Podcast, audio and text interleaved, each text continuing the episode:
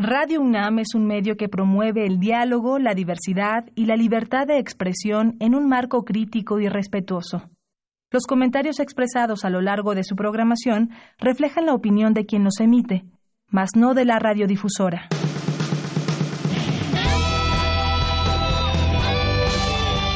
Prisma RU. Relatamos al mundo.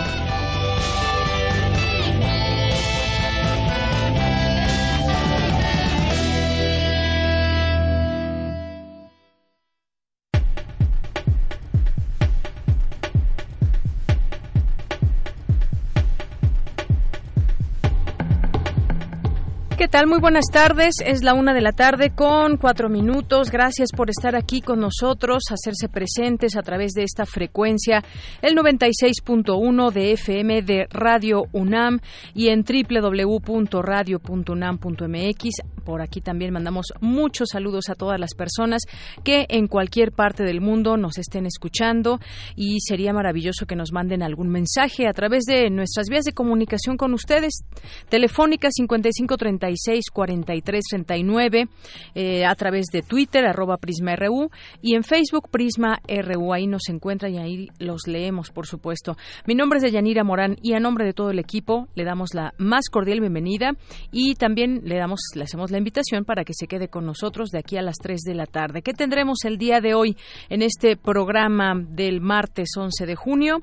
Pues vamos a hablar de un tema que eh, pues es un tema que sentimos mucho aquí en la Ciudad de México y que es el tema de la inseguridad.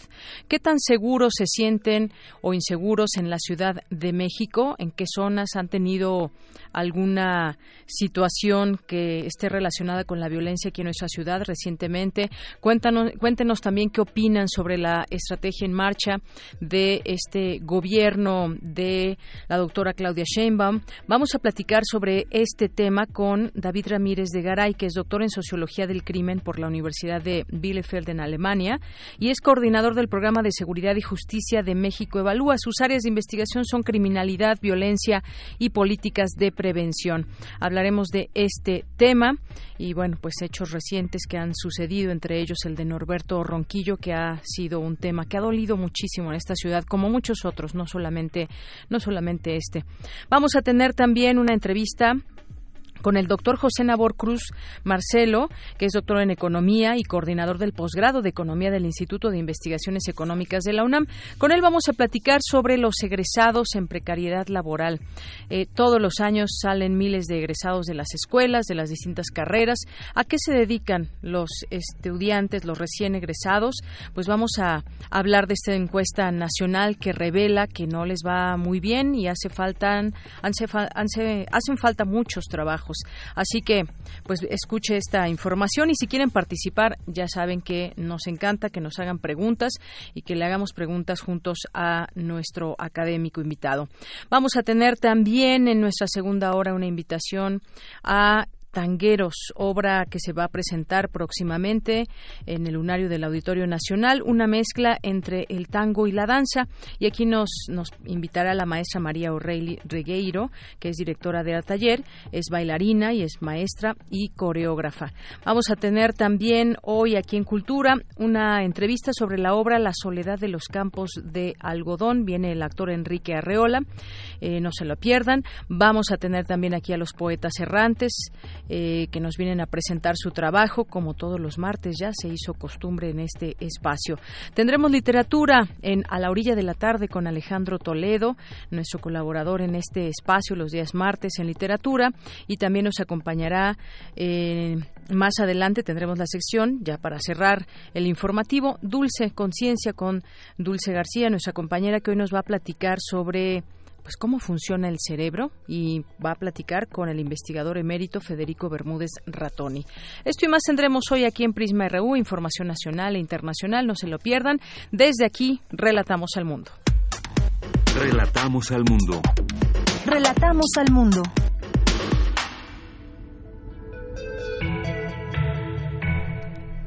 Hoy es martes 11 de junio del año 2019 y en los temas universitarios, en resumen, presenta la Coparmex propuesta para la posición de México en los temas de aranceles e inseguridad. Mi compañera Cindy Pérez Ramírez nos tendrá la información. México ha caído en una suerte de síndrome de Estocolmo en cuanto a sus gobiernos, señala Jesús Rodríguez y mi compañera Dulce García nos tendrá los detalles. Especialistas analizan las ciencias del Estado y los estados de la ciencia. Virginia Sánchez nos tendrá todos los detalles. En el, en el, Colegio de México recuerdan a José Gaos con motivo de los 50 años de su partida. Mi compañera Cristina Godínez nos tendrá los detalles. En los temas nacionales, el presidente Andrés Manuel López Obrador designó a un militar en activo para coordinar el despliegue de la Guardia Nacional en la frontera sur de México, con la finalidad de regular el flujo migratorio en territorio nacional. Las cámaras del Congreso Federal y el Instituto Nacional Electoral confrontaron esta mañana posiciones respecto del objeto de una nueva reforma de Estado y otra en materia electoral. La secretaria de Gobernación, Olga Sánchez Cordero, confió en que haya consenso de todas las fuerzas políticas para aprobar una reforma electoral. La incertidumbre sobre el crecimiento económico podría ser mayor en los siguientes trimestres, reconoció Alejandro Díaz de León, gobernador del Banco de México. El ambientalista tabasqueño José Luis Álvarez Flores fue hallado muerto ayer en la comunidad de Calatrava, en el municipio de Palenque, Chiapas.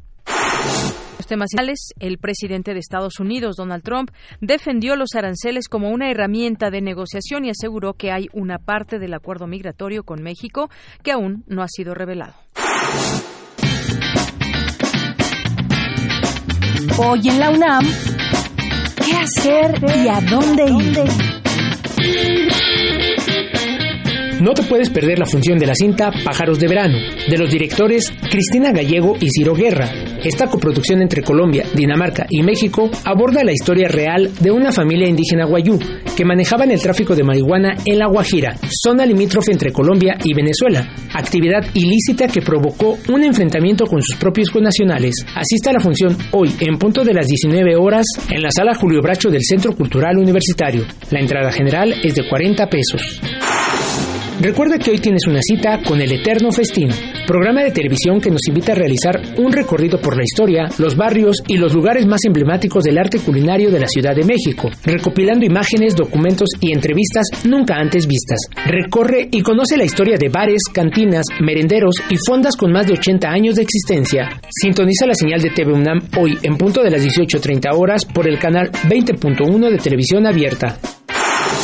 Como parte de su ciclo de cine comentado, el Programa Universitario de Alimentos, en colaboración con Fundación UNAM, organiza la función de la cinta Batel, El gusto del rey, basada en uno de los personajes más importantes de la historia gastronómica del siglo XVII, un cocinero y maestro de ceremonias llamado Batel, responsable de realizar el banquete para recibir al rey Luis XIV, conocido como el Rey Sol, invitado por el príncipe de Condé, con la intención de aliarse en una estrategia militar contra Holanda. El festín tendrá una duración de tres días, por lo cual Batel tiene la importante tarea de sorprender a los invitados con sus extravagantes platillos. Asista a la función hoy en punto de las 15 horas en el Palacio de la Autonomía, ubicado en calle Licenciado Primo de Verdad, número 2, Centro Histórico.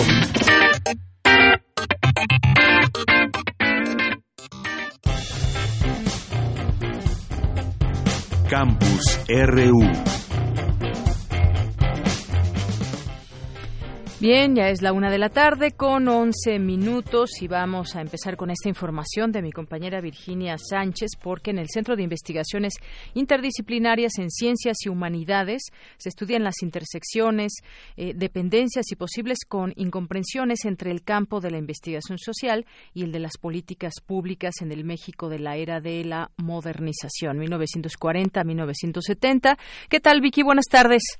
Hola, ¿qué tal de Yanira Auditorio de Prisma RU? Muy buenas tardes. Así es, pues del 11 al 13 de junio se llevará a cabo en la Torre 2 de Humanidades este coloquio internacional que bien has mencionado, denominado Ciencias del Estado, está desde la ciencia, estudiar, gobernar y delimitar a la población en la era de la modernización, México 1940-1970, que en el marco de su programa de investigación Historia de la Ciencia, organiza el Centro de Investigaciones Interdisciplinarias en Ciencias y Humanidades, el CEICH. Esto con el objetivo central de explorar histórica y antropológicamente la circulación de objetos, espacios, personas, métodos, ideas entre estos ámbitos, así como los vocabularios y las culturas de trabajo que expertos y funcionarios compartieron o se disputaron en dicho periodo. Al iniciar el coloquio, Guadalupe Valencia García, directora del SAGE, habló sobre la trascendencia del evento. Escuchémosla. Eh, Ciencias del Estado, Estados de la Ciencia, que desde el título es muy atractivo, no es solo un juego de palabras, sino que remite a la observación y el análisis, la interpretación de procesos en donde las ciencias del Estado, sobre todo en términos de cómo se estudian las poblaciones, cómo se estudia la población, dan cuenta del estado de la ciencia y el estado de la ciencia también de cómo intervienen las ciencias del Estado para ello, que es un poco como ver los entretelones, lo que nunca se ve, mucho más allá de las narrativas y de los discursos oficiales, para entender las prácticas políticas de poder, académicas, las contradicciones, conflictos, eh, luchas por el campo del saber y del conocimiento en los cuales se producen estas ciencias del Estado que nos dan cuenta del estado de la ciencia. Por su parte, Paula López Caballero del CEIS también, quien coordina además el coloquio, señaló que no se busca hablar de un solo tema o de una sola disciplina social o de un solo periodo o de una perspectiva, sino de la conjugación de todo ello. Escuchémosla. En mi experiencia, esas mezclas de disciplinas, de periodos históricos, de formas de trabajar desde la historia, desde la antropología, desde la sociología, pues suponen efectivamente un mayor reto intelectual porque nos obliga a dialogar con pues literatura y perspectivas que no estamos acostumbrados o que no nos resultan más naturales, pero pues también justo por eso creo que son muy estimulantes y nos, nos invitan a movernos un poco de donde estamos. Este coloquio se dirige a la investigación basada en el uso sistemático de fuentes primarias que permitan observar tanto a las políticas públicas como a los proyectos científicos, no tanto a partir de resultados medibles, sino de procesos para abordar estas intersecciones. Y bueno, en este coloquio se trabajará desde tres ángulos, tres ejes temáticos, que es uno, entre saber y poder, dos, genealogías de la diferenciación social y tres, métodos y culturas de trabajo. Quienes están interesados en conocer todo el programa o bien en ver las transmisiones de los mismos, lo pueden hacer consultar esta programación a través de la página www.ciich.unam.mx. Este es el reporte de Yanira. Muchas gracias, Vicky. Gracias a ti, hasta luego. Hasta luego, muy buenas tardes. Vamos ahora con Dulce García. México ha caído en una suerte de síndrome de Estocolmo en cuanto a sus gobiernos, señala Jesús Rodríguez, allá en la Facultad de Ciencias Políticas y Sociales de la UNAM. Adelante, Dulce, cuéntanos. Deyanira, muy buenas tardes a ti al auditorio de Prisma RU. Con el fin de hacer notar los cambios que necesita México para resarcir los daños causados por problemáticas como el narcotráfico, la violencia y la corrupción, Jesús Rodríguez, artista y activista, brindó a jóvenes estudiantes de la Facultad de Ciencias Políticas y Sociales de la UNAM una charla en la que a través del humor, la sátira y el sarcasmo hizo una crítica a los gobiernos que no han logrado mejorar al país. Pocas veces se hacen análisis del inconsciente de un país. Más sin en cambio, y debido a las circunstancias que nos rodean, no vendría mal tratar de desmenuzar cuáles han sido las, los traumas que ha sufrido nuestra patria. Primero, la conquista a donde mataron millones de indígenas y mayugaron todita nuestra cultura, lo cual, como subconsiguiente, provocó un trauma en el inconsciente colectivo, que desgeneró en el síndrome de la codependencia de la madre patria. ¿Es ateo? Le pregunté. ¿Qué cree que sí? Yo solo creo en la Virgen de Guadalupe. Ah, caray, le dije que entonces usted es ateo guadalupano. Exactamente, ya le atinó usted, me dice. Como dice el presidente Andrés Manuel, yo me hinco donde se hinca el pueblo. Expresó que el trauma del neoliberalismo hizo que México cayera en una suerte de síndrome de Estocolmo. Pues mire, es cuando la víctima se hace cómplice de sus verdugos y ya no quiere curarse, o sea, se, se pone del lado de, de los que los fregaron. Ah, le digo, ¿y usted cree que así estamos? Pues sobre todo, dicen los que no quieren soltar sus privilegios. ¿Cómo le digo? La cosa es así, los traumas mal resueltos se nos han venido acumulando. Y por eso el país se volvió adicto a la corrupción con el PRI y con el PAN. Y últimamente hasta el PRD le entró al pacto contra México.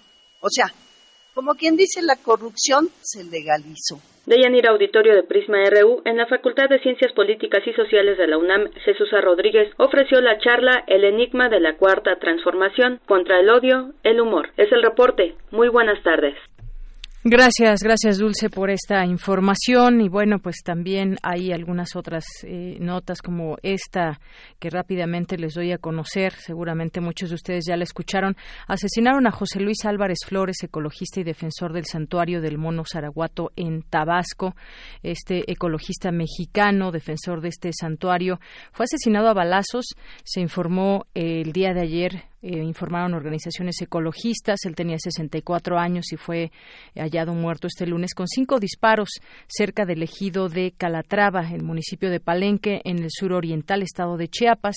Esta información de la agencia EFE pues da cuenta de ello, es de donde tomo esta información y bueno, pues eh, él estableció desde 2000 en el 2012 manejaba un área protegida de 345 áreas en Chableta Vasco, donde habitan un centenar de monos araguato, también llamados aulladores, además de iguanas y garzas tigre. Bueno, pues estas cosas que también pasan desafortunadamente en nuestro país, eh, la defensa y protección del santuario eh, había él ya denunciado recientemente la extracción ilegal de arena y material petro en el río Usumacinta.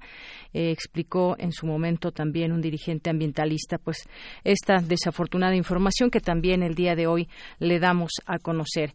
Y en otras, en otras cosas, presenta la Coparmex propuesta ante la posición de México en temas coyunturales como aranceles e inseguridad.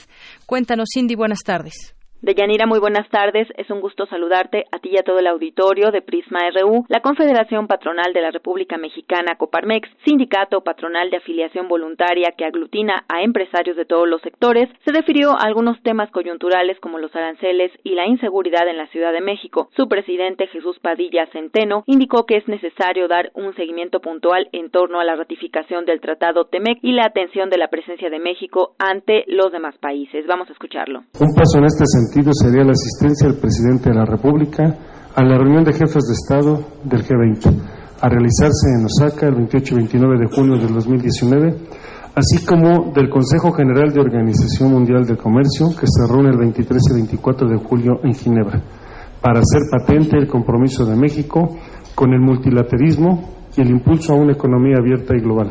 A través de la Secretaría de Hacienda se deberá reestructurar la forma estratégica y responsable del manejo de las finanzas públicas, de tal manera que con el aval del Congreso de la Unión se puedan resignar recursos necesarios dirigidos a la población más vulnerable, misma que se ha visto afectada por las políticas de austeridad, así como para enfrentar los compromisos derivados de los acuerdos para enfrentar el problema migratorio, digo que ha afectado a los Estados Unidos como a México.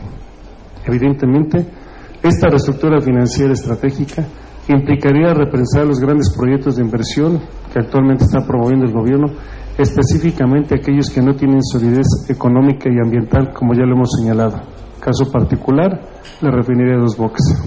Promovemos un gran acuerdo para la gobernabilidad y la confianza. Asimismo, el presidente de la Coparmex en la Ciudad de México se refirió al tema de la inseguridad en la capital y al caso del joven Norberto. Cabe recordar que a raíz de esto, varios actores de la vida política pidieron la renuncia de la jefa de gobierno Claudia Sheinbaum, ante lo cual Padilla Centeno señaló que es un despropósito y un inadecuado lucro político.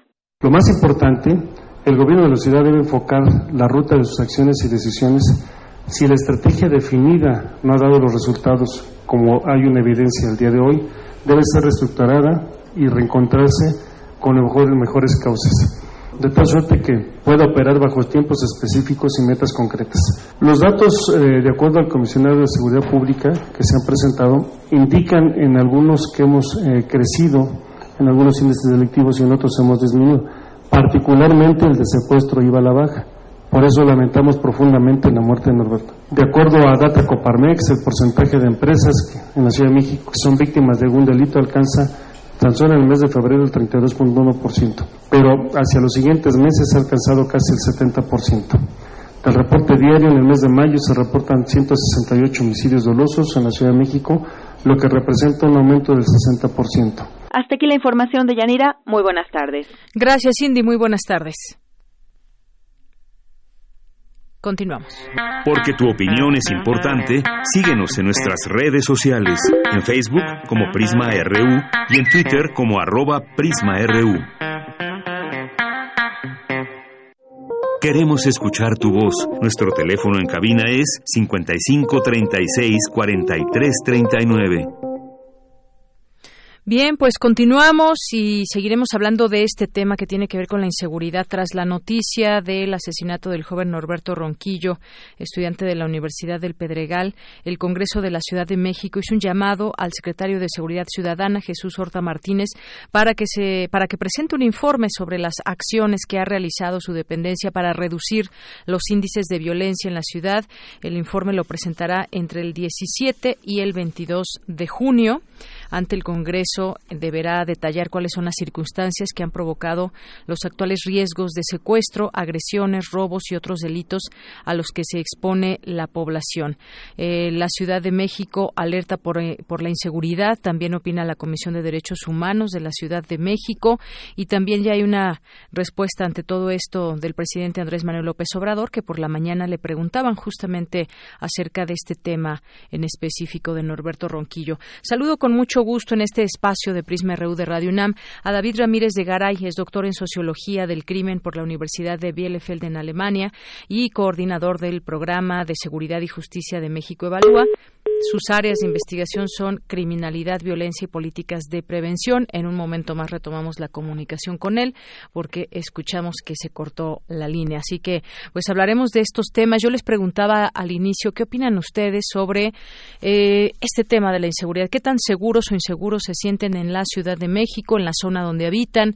Eh, sabemos que pues depende también la zona. Hay zonas más inseguras que otras aquí en la Ciudad de México.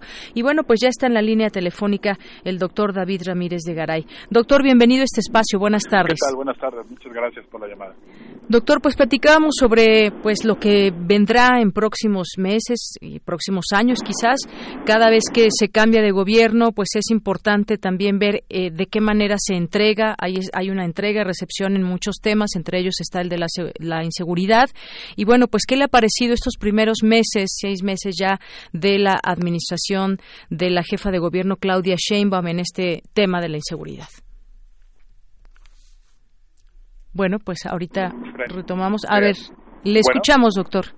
Sí, ah, muy bien. En estos seis meses, sin duda, se encuentra frente a un reto mayor porque, de acuerdo a cómo tema de, sobre todo de capacidades institucionales que tiene la Ciudad de México para atender el, el problema, sí vimos que las últimas uh, administraciones, sobre todo la administración de, Mancera, sí tuvo graves deficiencias, dejó de, de tomar acciones específicas que ahora han derivado en una debilidad institucional que la nueva administración tiene que atender y de manera prioritaria porque como ya hemos ya hemos visto hay la presión de la ciudadanía por el incremento en la incidencia en, ciertos delitos pues está incrementando. Entonces ese es uno de los principales retos que tienen que, que eh, siempre es importante poner en contexto, el, en este caso, el problema de la inseguridad. Doctor, yo estaba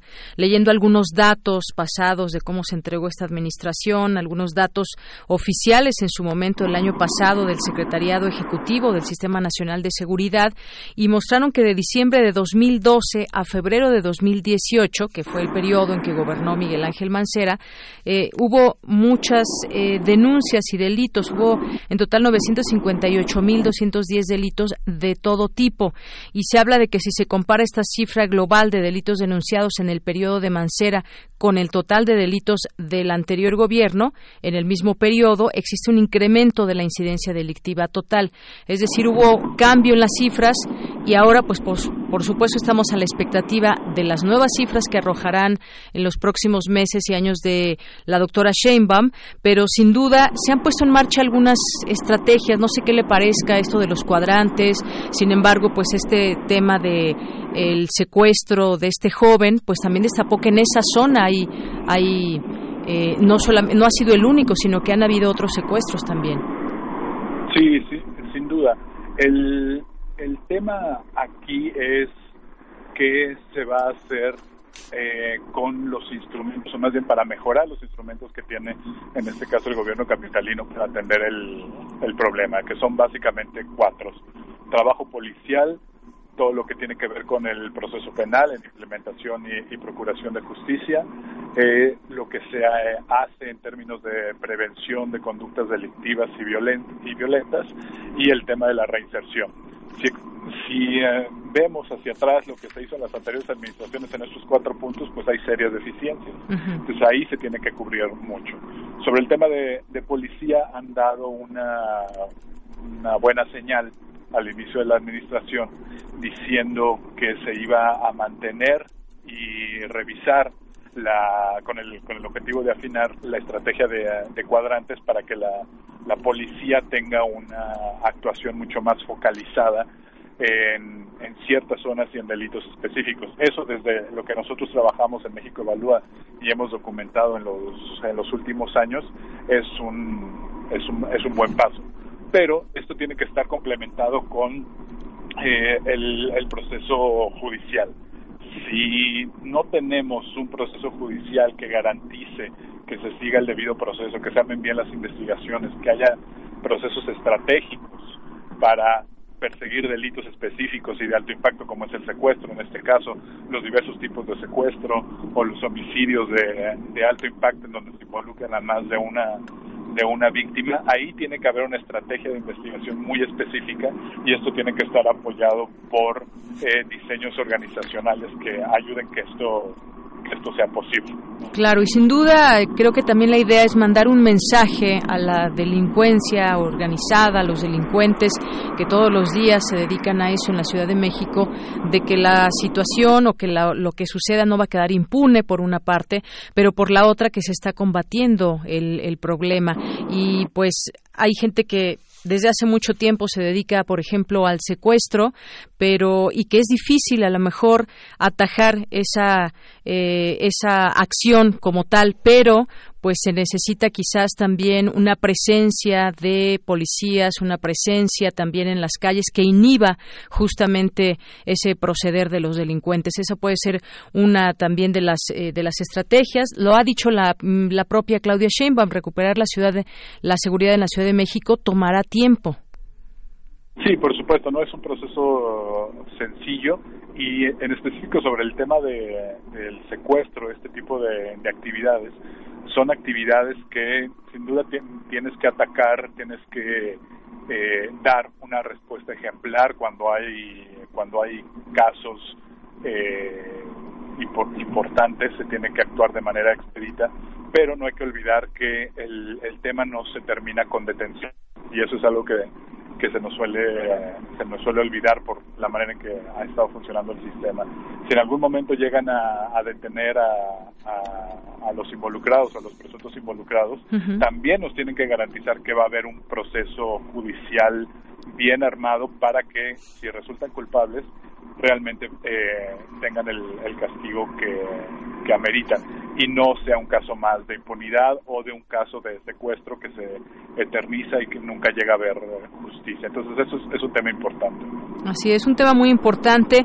¿Qué tanto afecta, se ha señalado también el tema de la corrupción, por ejemplo, dentro de las instituciones que son las encargadas de impartir justicia? Es el tema de la impunidad, justamente ahora, no sé usted cómo lo vea, hay una oportunidad quizás en este caso de realmente investigar lo que sucedió con este joven Norberto Ronquillo, porque ya ha habido también algunas eh, informaciones ahí cruzadas que si estuvo fue asesinado el mismo día del secuestro, que si tuvo estuvo cuatro días en cautiverio, hay también esas distintas se arrojan distintos resultados. Bueno, una de las grandes deudas de todas las administraciones, y aquí estoy hablando no solamente en la Ciudad de México, sino prácticamente en todas las entidades y a nivel federal, es tener acciones concretas, planes concretos, estrategias bien definidas para erradicar las prácticas corruptas dentro de la policía y además instaurar medidas preventivas y de detección para evitar que eh, la policía sea un lugar en donde esté anidada la corrupción. Si revisamos no encontramos algo que nosotros pudiéramos decir, esto es un buen ejemplo de algo que se ha hecho en, el país para combatir la corrupción dentro de la, de la policía. Entonces es, es, una, es una gran deuda y nosotros esperamos, como, como ciudadanos y como organización y como especialistas, que el gobierno de la Ciudad de México haga caso de este, de este llamado y tome acciones claras para atajar el problema de la corrupción dentro de la policía. Bien, porque pues última, en los últimos años tuvimos algunos casos eh, con pues una investigación bastante desaseada donde se filtraba información, donde se acusaba a las víctimas incluso y bueno yo creo que eso hay un, un rechazo unánime de parte de la sociedad. Queremos que las cosas se investiguen de una manera completamente clara y bueno tenemos ante sí esta, esta este objetivo eh, que no sabemos aún si se va a lograr de bajar los índices delictivos en la ciudad. Seguimos pues en este análisis.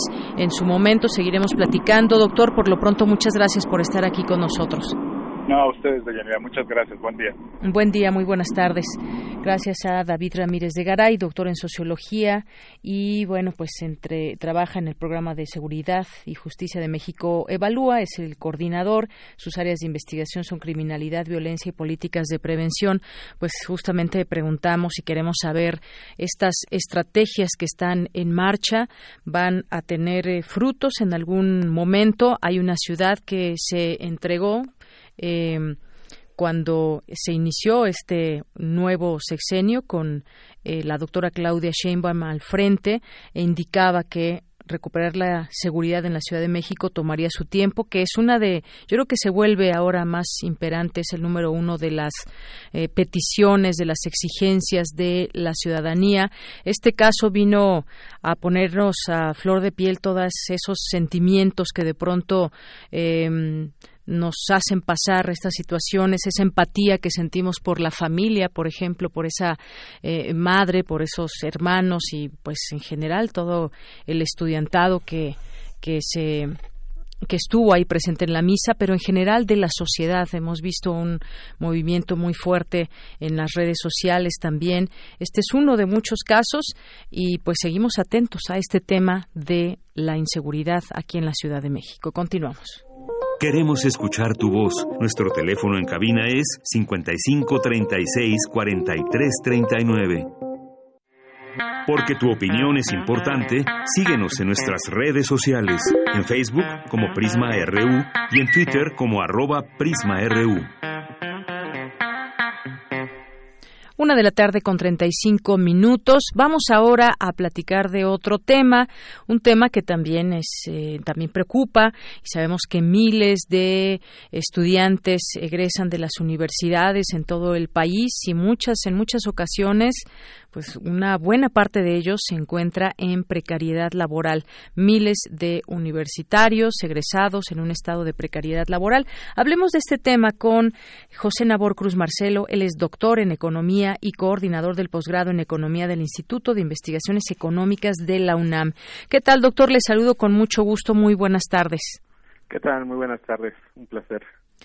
Gracias, doctor. Pues leíamos esta nota por la mañana, lo que revela la encuesta nacional de egresados.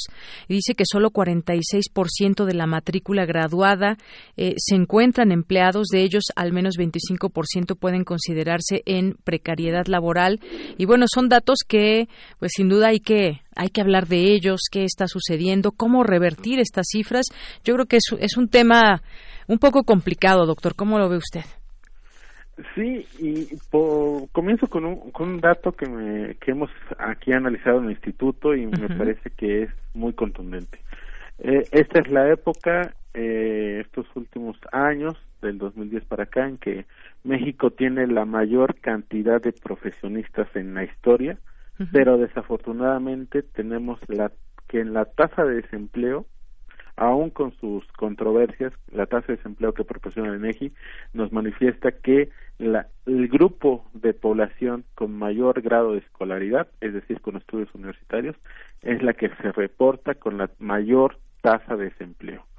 Entonces, desafortunadamente tenemos una contradicción en el mercado laboral muy fuerte, porque si bien ha sido importante en, el discurso eh, oficialista de las últimas dos décadas de incrementar eh, la inversión en capital humano para que se siga trasladando a las generaciones de primaria, secundaria a estudios medio superior, por otro lado, el mercado laboral, las empresas o los organismos públicos no están cumpliendo con una oferta laboral adecuada para esos jóvenes con estudios universitarios que aspiran a ingresar al mercado laboral con no solamente con un buen salario, que ese es el otro gran tema, los, las bajas remuneraciones salariales que perciben nuestros jóvenes, sino también que desafortunadamente hay pocas oportunidades laborales para eh, jóvenes profesionistas bien preparados. Así es. Y esto que usted dice es muy importante de los profesionistas. Qué bueno que haya muchos profesionistas, qué bueno que más jóvenes estén teniendo la oportunidad de estudiar una, eh, una carrera, que tengan estos estudios, pero ¿a qué se dedican? Y también ahora con este tema que surgió de Uber, muchos se dedicaron a este, a este negocio, digamos, de poner su automóvil a trabajar o ellos manejar lo mismo. Y hay otras, muchos lugares donde, donde han tenido que entrar desde un call center o muchos otros trabajos de este tipo donde pues finalmente hay un bajo salario, un clima laboral que no favorece sus conocimientos y bueno, pues esta esta situación desafortunadamente está está presente. ¿Cuáles podrían ser quizás esos indicativos para revertir o cómo podríamos ir revirtiendo estas estas cifras que tendría que, que pasar en todo esto, doctor?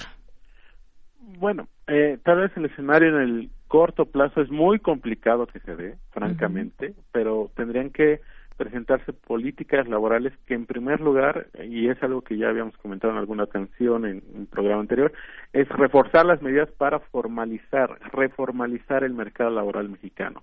Porque justo en este contexto de jóvenes, con datos de la encuesta nacional de empleo y ocupación que proporciona la INEGI cada trimestre, el último dato tenemos que prácticamente el 60% del grupo de edad de 15 a 29 años, de ese grupo de edad de 15 a 29 años, el 60% trabaja en el sector informal. Entonces, desde ahí e, el problema trasciende no solamente para los jóvenes profesionistas, sino también para los jóvenes en general. Y eh, el gran problema es que 6 de cada 10 jóvenes en nuestro país forzosamente se tienen que emplear en el ámbito informal, un ámbito informal en el cual pues no hay prestaciones de seguridad social, no hay acceso a servicios de salud, no hay aguinaldo, no hay vacaciones pagadas, etcétera, etcétera, etcétera. Entonces, e, el gran problema es tratar, o el gran planteamiento, la gran meta debe de ser cómo eh, buscar las medidas de política pública desde el gobierno con acuerdos con los principales sindicatos, con las principales organizaciones empresariales que permitan ofrecer a estos jóvenes profesionistas la mayor cantidad de trabajos formales. E, esa tendría que ser la clave en el muy, muy corto plazo. La otra cuestión que va acompañada, evidentemente, es trabajos no solamente formales, sino bien remunerados. Es también parte de esta tragedia del mercado laboral que del 2005 aproximadamente del total de trabajadores en nuestro país, el casi 14% ganaba más de cinco salarios mínimos al día. El último dato que tenemos para el primer trimestre de este año, 2019-1, es que solamente el 4.5% del total de trabajadores gana más de cinco salarios mínimos. Es decir, hemos estamos ante la presencia de prácticamente una trayectoria de 15 años en la cual en lugar que los empleos bien remunerados se hayan expandido, hay totalmente una tendencia negativa. Entonces, pues evidentemente también pasa, ya ha habido incrementos al salario mínimo en los últimos dos años, lo cual es una, una buena vía y un buen síntoma, pero evidentemente ese camino se tiene que replicar en los siguientes años para que también se empiecen a elevar las remuneraciones salariales eh, y, reitero, en el ámbito de empleos formales para jóvenes profesionistas. Así es, y como bien usted dice, esta, esta palabra reformalizar todo este asunto, este tema, además los derechos laborales justamente es algo que se discute no solamente para los que acaban de egresar, sino que pues esto llega a muchos más ámbitos, a gente que tiene muchos años trabajando incluso y no llega a esa, ese ideal de los derechos laborales. Decía usted también un salario, los salarios que estén estos trabajos bien remunerados. Los salarios oscilan entre los tres mil y diez mil pesos, dice esta encuesta, lo que no cubre las necesidades básicas de un hogar, aunado a que pensar en ahorrar es ya una dificultad. Sí, y, básicamente también el gran problema que tenemos y que se ha incrementado en los últimos 10 años, prácticamente del 2008-2009 hacia acá, es el incremento de trabajos por la vía del outsourcing estamos eh, a la espera de que esta nueva legislatura eh, tenga en consideración hacer modificaciones a la Ley Federal del Trabajo para reconfigurar esta figura del outsourcing y que se formalice eh, con algunas características. Esperemos, a ver, esperemos si se lleva a cabo al menos en el, segundo semestre de este año, pero indudablemente también ese tipo de esfuerzos de cambios en la legislación laboral podrían permitir ofrecer no trabajos de outsourcing a estos jóvenes recién egresados con muy bajos salarios, efectivamente en promedio cinco mil, seis mil pesos mensuales, sino que también eh, se le permitan eh, ofrecer trabajos un poco con un mayor salario y reitero sobre todo el tema de que se les pueda ofrecer un sistema adecuado de pensión, porque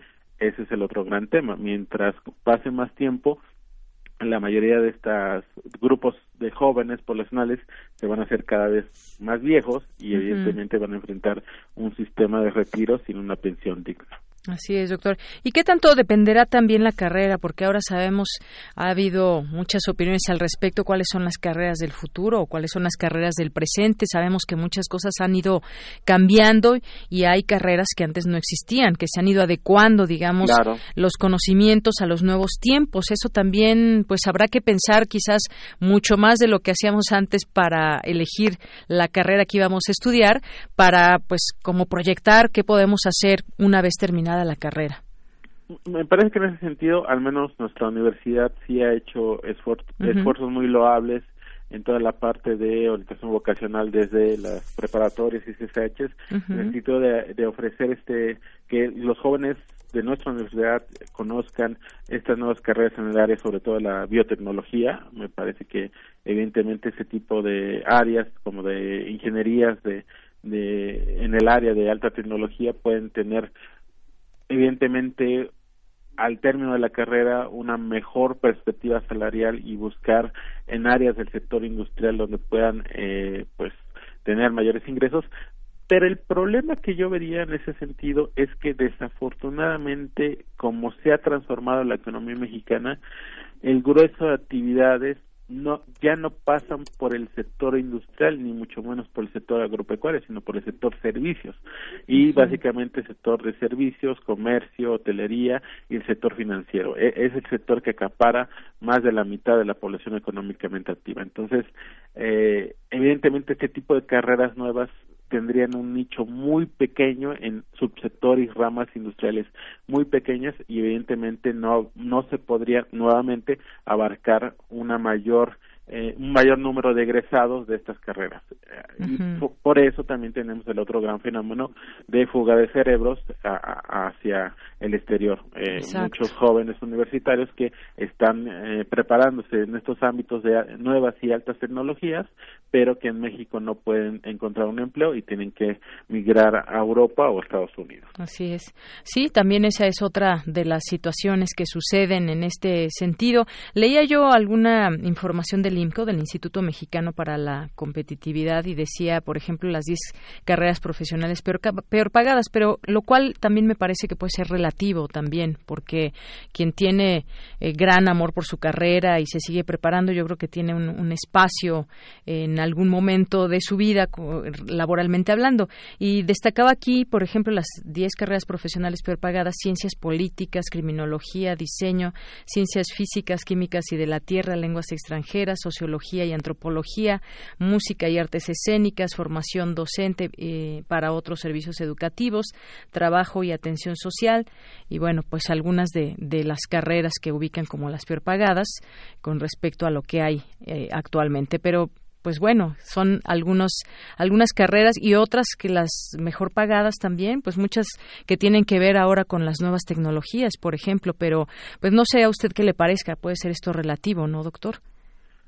Sí, aunque del, de este número de 10 carreras que acabas de mencionar, evidentemente siete, fácilmente siete u ocho, se pueden nuevamente identificar en el área del sector servicios de la economía. Y es donde te mencionaba, desafortunadamente tenemos un esquema de mayor precarización y de mayor informalidad de los trabajos que se dan en el sector servicios. Un gran componente de las actividades informales de nuestra economía, de la economía mexicana, se dan en ese ámbito. Y evidentemente los empleos que se desarrollan bajo la figura del sector servicios, pues desafortunadamente están totalmente caracterizados como empleos precarios. Entonces, desafortunadamente, estas carreras, eh, la opción que tienen los jóvenes que las estudian y que egresan de, esos niveles universitarios, pues se enfrentan a un mercado, a un ya totalmente mercado precarizado y que desafortunadamente no les va a ofrecer una opción de empleo no solamente estable, sino con características formales.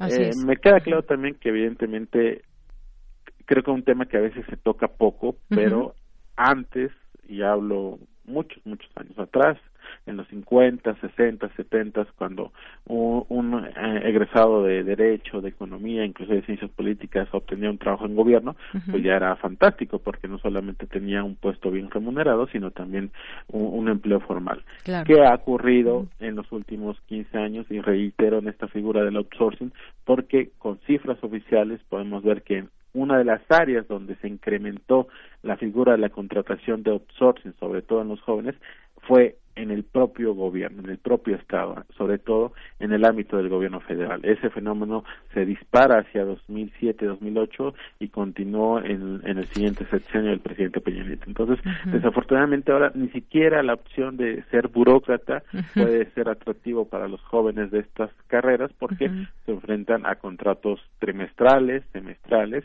y que evidentemente no dan ninguna certidumbre laboral en el mediano plazo. Así es. Y bueno, pues ya para despedirnos, había dicho yo las peor pagadas, las mejor pagadas, según ubica el IMCO con respecto a los salarios, dice que son medicina, electrónica y automatización, ciencias ambientales, mercadotecnia y publicidad, negocios y comercio, contabilidad y fiscalización, matemáticas, construcción e ingeniería civil, ingeniería mecánica y metalurgia, ingeniería industrial, mecánica, electrónica y tecnológica, tecnología, programas multidisciplinarios o generales. Bueno, pues creo que las matemáticas ganan en todo esto, doctor. Sí, y, me extraña que no aparezcan también las áreas de estadísticas financieras, que también en el ámbito del sector servicios, sobre todo en el financiero, es una área donde los actuarios se han desarrollado muy bien en los últimos 10 años y también es una de las carreras mejor pagadas, pero también volvemos desafortunadamente con las carreras que tú acabas de mencionar a un esquema donde son nichos muy pequeños. Prácticamente solamente con datos del INEGI podemos ver que los jóvenes de 15 a 29 años, solamente el 15% aproximadamente se emplean en el sector industrial. Muchas de las carreras que acabas de mencionar están en el ámbito del sector industrial de nuestra economía. Y por poner un ejemplo eh, de la poca oferta que pueda haber de empleos en este ámbito es la industria automotriz, la industria eh, del automóvil, la industria exportadora, que ha sido la joya de la corona en el tema de las altas, el alto volumen de exportaciones que, tiene, que tenemos como economía hacia el mundo, efectivamente es una de nuestras áreas estrella, pero la industria automotriz solamente eh, se pueden encontrar casi un millón de empleos en estas áreas de la industria automotriz. Entonces, cuando tienes una población económicamente activa de más de 45 millones, pues que tu industria estrella solamente pueda eh, contratar a un millón, pues sí, sí, sí da, eh, sí pone sobre la mesa el gran problema de nula absorción laboral en áreas de buenos salarios y de buena competencia internacional. Muy bien. Bueno, pues hasta aquí dejamos esta conversación. Mucho ojo y a pensarle qué carrera quieren, qué carrera quieren estudiar los nuevos estudiantes de las universidades. Así que, pues bueno, ahí están algunos datos. Doctor, un gusto platicar con usted. Muchas gracias. Muchísimas gracias. Muy buenas tardes. Buenas tardes. Fue el doctor José Nabor Cruz Marcelo, doctor en Economía y coordinador del posgrado en Economía del Instituto de Investigaciones Económicas de la UNAM. Tu opinión es muy importante. Escríbenos al correo electrónico prisma.radiounam@gmail.com. Queremos escuchar tu voz. Nuestro teléfono en cabina es 55 36 43 39. Cultura RU.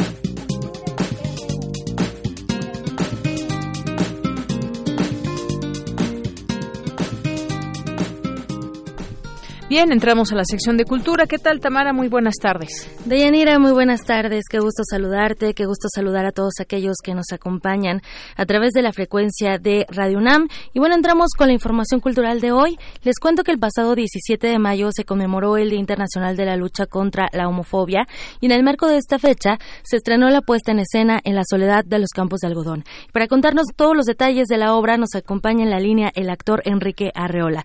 Enrique Arreola, bienvenido a este espacio. Muy buenas tardes. Hola, muy buenas tardes. Es un gusto, un placer estar con ustedes. También para nosotros, Enrique, oye, a ver, en La soledad de los campos de algodón, escrita por Bernard Marie Coltés, se está presentando en el foro Bellesen. Antes de que nos cuentes la trama de la obra, eh, quiero iniciar con la historia del autor de este texto que, a pesar de tener más de 30 años de existencia, pues sigue estando vigente y también es un texto contundente. Sí, es maravilloso eh, pensar en los en, la dramaturgia de Bernard Marie Coltés es hablar de una de una carrera corta pero consistente y muy muy prolífica. Él deja a sus cortos 41 años de edad deja una unas cinco seis obras mayores increíbles que es básicamente su discurso es la búsqueda del del ser humano, el entendimiento y el encuentro de los entre los seres humanos. Eh, la soledad de los campos de algodón es el encuentro entre dos dos soledades, dos un, un, dealer, un dealer y su cliente que hablan sobre qué desean los seres humanos, qué les gustaría eh, encontrar de otros seres humanos, no precisamente que se trate de un asunto entre dos hombres, dos mujeres, sino dos soledades, dos seres humanos que están tratando de entenderse y qué mayor virtud para tener un texto tan tan lúcido, tan poético, tan entrañablemente bien construido que, que en este momento tenerlo en una puesta en escena brillantísimamente llevada por el maestro David Holguín.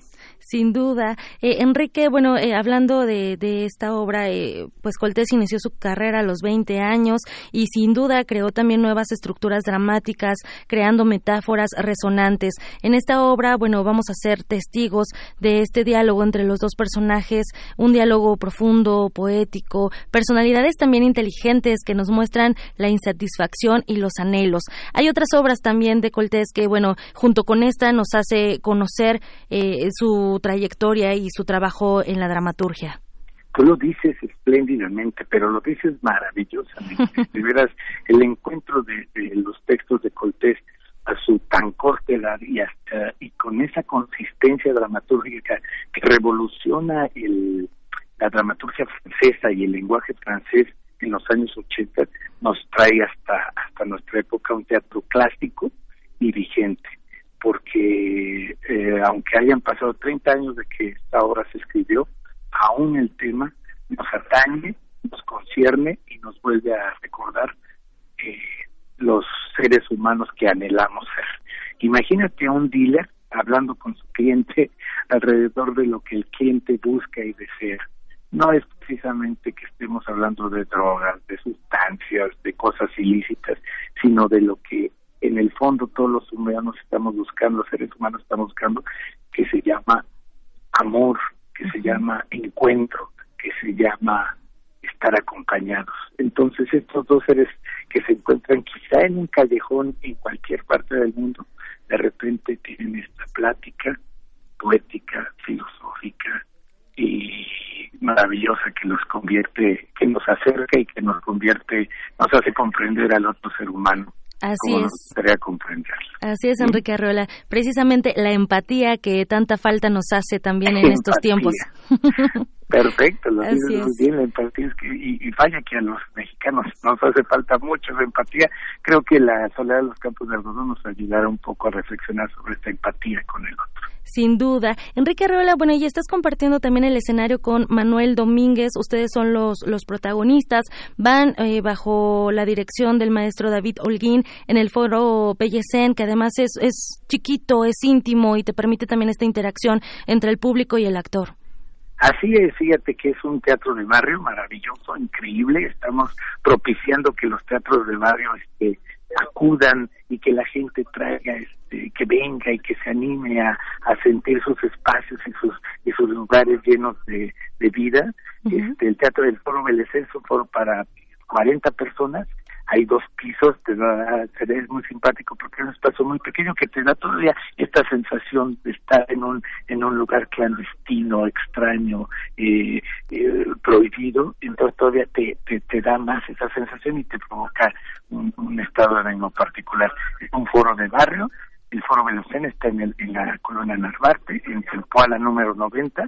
Por favor, este, acuden a sus, a sus teatros de, de barrio, que son nuestra otra opción para, para seguir disfrutando las actividades culturales de, este, de esta ciudad. Qué maravilloso. Y bueno, a los que nos escuchan, Enrique Arriola, en la Soledad de los Campos de Algodón, se presenta los viernes a las 8 de la noche, sábados a las 7 y domingos a las 6 de la tarde. Y están hasta el 7 de julio, así que es una corta temporada para que se acerquen al número 90 de la calle Sempoala en la colonia Narvarte. Muchísimas gracias por tomar la llamada y por platicarnos un poco de lo que va esta puesta en escena. Gracias a ustedes y los esperamos. El teatro no muerde, el teatro acérquense a él. No todos los días hay que comer este tacos, de repente hay que echarse una comida gourmet deliciosa.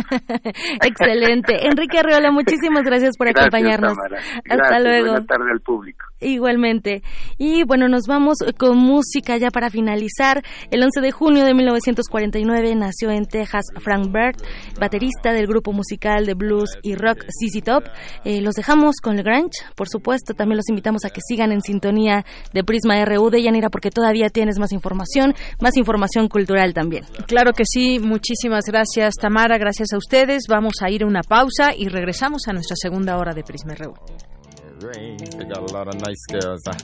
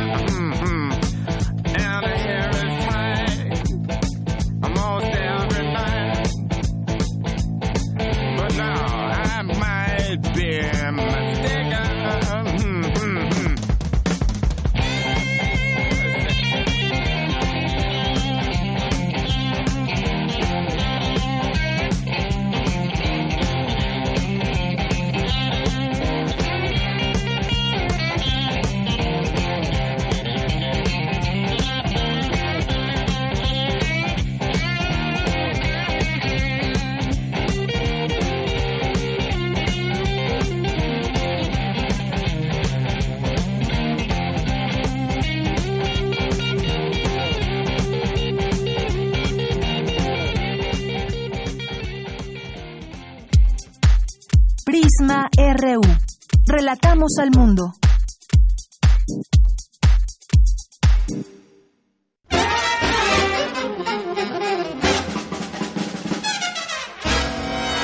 Música de fuego y fragua, de cacerías, funerales, bailes y salas de concierto.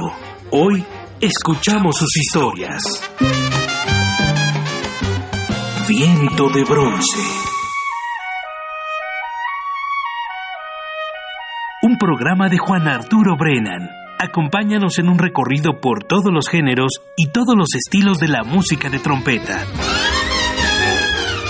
De lunes a viernes a las 6.40 de la mañana o escucha la repetición a las 3 de la tarde. 96.1 de FM. Radio UNAM. Experiencia sonora.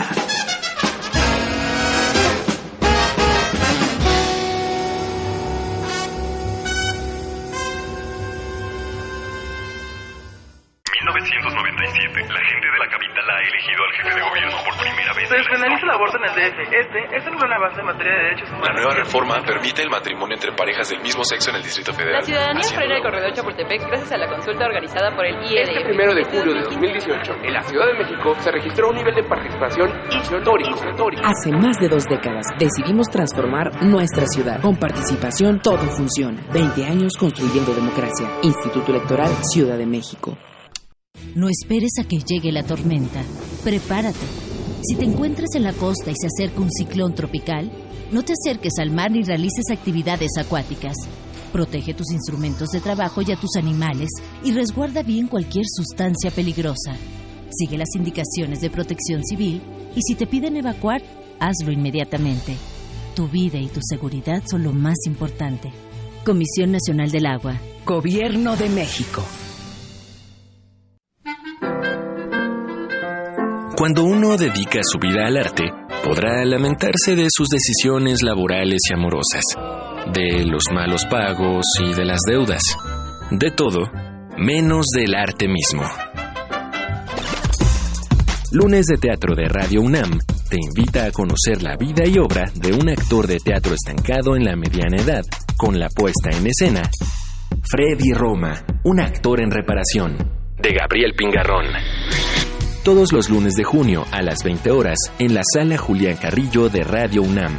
Adolfo Prieto 133, Colonia del Valle. Entrada libre. La felicidad es un proyecto de vida. Radio UNAM, Experiencia Sonora. Queremos escuchar tu voz. Nuestro teléfono en cabina es 55 36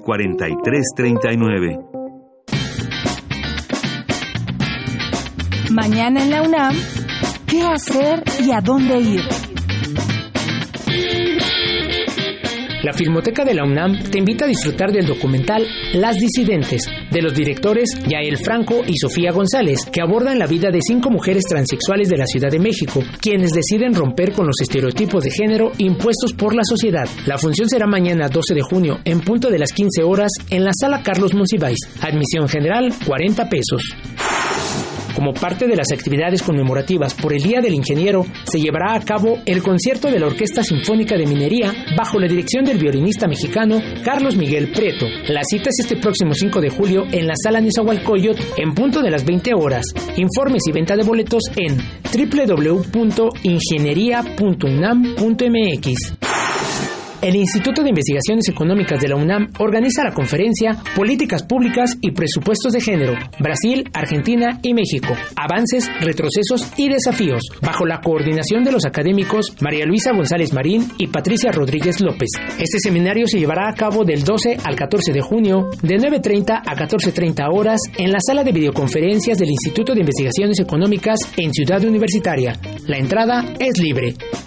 Para Prisma RU, Daniel Olivares.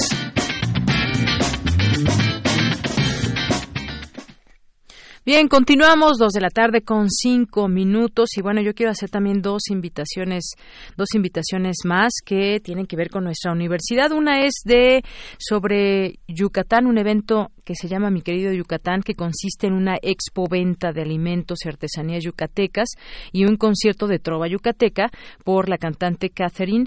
Esto en el Centro de Enseñanzas para Extranjeros, el CEPE de la UNAM, ahí en Avenida Universidad 3002, a un costado de la Facultad de Psicología. Y pues el interés es que los estudiantes extranjeros y público general conozcan más de nuestro país, específicamente de este estado, a través de las distintas expresiones culturales. Este evento tendrá lugar del 12 al 14 de junio, de las 9 de la mañana a las 4 de la tarde, y el concierto será el 14 de junio a las 13 horas en el Auditorio José Vasconcelos de este centro de enseñanza. La cantante yucateca Catherine Renz Medina estará acompañada en la guitarra por Daniel Soberanes, en las percusiones por Armando de Jesús Miranda, en la flauta y el saxofón por José Ramón Sánchez, músicos de talla internacional. Así que pues nuestros amigos del CEPE nos mandaron esta información y por supuesto que los invitamos. Y el fin de semana tuve la oportunidad de ir a ver la obra de teatro La maté por, la maté por un pañuelo. Es una versión de Otelo de William Shakespeare, escrita por Andrea Salmerón. Aquí estuvo con nosotros junto con una de las actrices. Eh, María Sandoval. Y bueno pues tuve la oportunidad de verla. De verdad la recomiendo muchísimo. Es eh, un tema bastante fuerte porque además pues está adaptada a nuestros días. Cómo son esas pláticas entre hombres entre entre políticos por ejemplo cómo cómo ven a la figura de la mujer y esto pues actualmente eh, creo que lo podemos saber muy bien. Afortunadamente también ya tenemos muchos hombres aliados, pero todavía hay muchas cosas por eh, conocer y por atacar en este sentido de cómo se trata y cómo se ve a la mujer. Hay frases que pues quedan ahí latentes en, en la mente después de ver esta, esta obra y al final pues hay una, eh, una serie de breves historias de mujeres que han sido asesinadas, que han sido forman parte ya de los feminicidios de este país, historias muy muy fuertes, muy crueles de jóvenes de 14, 17 años y bueno, pues la recomendamos de verdad, es calidad de nuestro teatro UNAM, La maté por un pañuelo, esta versión de Otelo de William Shakespeare. Y bueno, pues también por supuesto mandarles saludos a todos ustedes que están atentos a esta transmisión en el 96.1 de FM y en www.radio.unam.mx. Le mandamos saludos aquí en Twitter a Mar Heaven, que nos manda ya una pregunta para la, eh, para la sección de ciencias. Se la vamos a pasar a Dulce Mar Heaven. Dice, si hago mucho ejercicio mental, ¿puedo comer más postres sin subir de peso? Bueno, pues se lo preguntamos al doctor. Eh, él ya nos dará la respuesta. César Mejía Ruiz, Gaby Cervera Valé, eh, también nos escribe por aquí Maribela Gutiérrez, Andrea González, dice, aguas van a decir que son detractores, esto con el tema que platicábamos de, de inseguridad en la Ciudad de México. Román Hernández García, también por aquí presente, Paloma Guzmán, eh, Celsin Mikistli, Eduardo Mendoza, el orgullo Puma a todo lo que da. Gracias, Eduardo. Muchos saludos. Eh, Paloma G. Guzmán también por aquí presente. Román Hernández García nos dice, andar por Iztapalapa es como vivir su propia película de escape de Los Ángeles, es decir, prever todas las posibilidades para cuidarte y a nuestra familia. Muchas gracias por tu comentario. Iván Vega Millán también nos dice, Aquí eh, información de laboral documental, la herencia más dolorosa. Invito a ver este ejercicio de reconstrucción de la guerra sucia a través de la memoria de los sobrevivientes. Muchas gracias, Iván, por tu comentario. Leticia López Zamora, Romana Hernández García también nos dice qué tristezas salen con tantas ilusiones, refiriéndose a los egresados de las universidades, y terminan quedándose donde no quieren y ganando ni lo indispensable para vivir con cierto decoro, por lo que siguen siendo hijos de familia. Muchas gracias por el comentario. También nos escribe por aquí Uli MB, dice, creo que también sería adecuado que platicaran acerca de las faltas de, la falta de oportunidades y precariedad para egresados de posgrados, donde en el ámbito académico cada vez más se cierra y se satura. Saludos. Claro que sí, muchísimas gracias. A veces también eh, se preparan más los estudiantes, hacen una maestría, un doctorado, pero aún así la situación a veces sigue siendo difícil. Alberto Estrada, José Luis León, muchas gracias. Magdalena González, te mandamos como siempre, muchísimos saludos. Alfonso de Alba Arcos, Ignacio Gutiérrez, Abril Juárez y todos los que se vayan sumando, aquí los leemos. Muchas gracias por estar ahí. Vamos a continuar con la información universitaria, ahora de mi compañera Cristina Godínez. En el Colegio de México recuerdan a José Gaos con motivo de los 50 años de su partida. Adelante, Cristina. ¿Qué tal, Deyanira? Un saludo para ti, para el auditorio de Prisma RU. El filósofo e historiador fue uno de los fundadores de El Colegio de México. Silvia Giurguli, presidenta de El Colmex, expresó que el maestro José Gaos enriqueció con su sabiduría a la patria donde arribó. Nos une la generosa presencia del inolvidable transterrado que se empatrió en México y que dio lo mejor de sí en las aulas de la Universidad Mexicana, las de la Nacional Autónoma de México y las de otras casas de estudio de México y las del Colegio de México, donde la muerte puso final a su presencia física, marcando la perpetuidad de su herencia en varias generaciones de filósofos e historiadores. En el Colegio de México no podríamos dejar pasar esta fecha, este 10 de junio, para recordarlo y renovar las señales de su recuerdo y del compromiso que nos une. El académico José María Muría, alumno de Gauss, habló de las enseñanzas del maestro. A Gauss le preocupaba especialmente que los conceptos de la comprensión, explicación y composición historiográfica fuesen impuestos desde una antelación extrínseca, esto es, importándolos o adquiriéndolos de una realidad ajena y a veces bien diferente, en lugar de que fuesen sugeridos por la articulación con que lo propiamente histórico se presenta.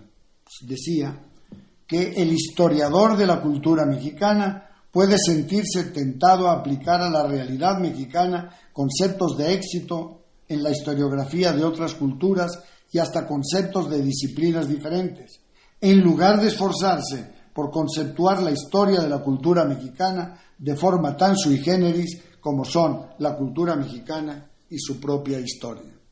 La conmemoración de los 50 años de la muerte de José Gaos coincide con el 80 aniversario de la llegada del Sinaya a Veracruz, barco que trajo al exilio español a nuestro país.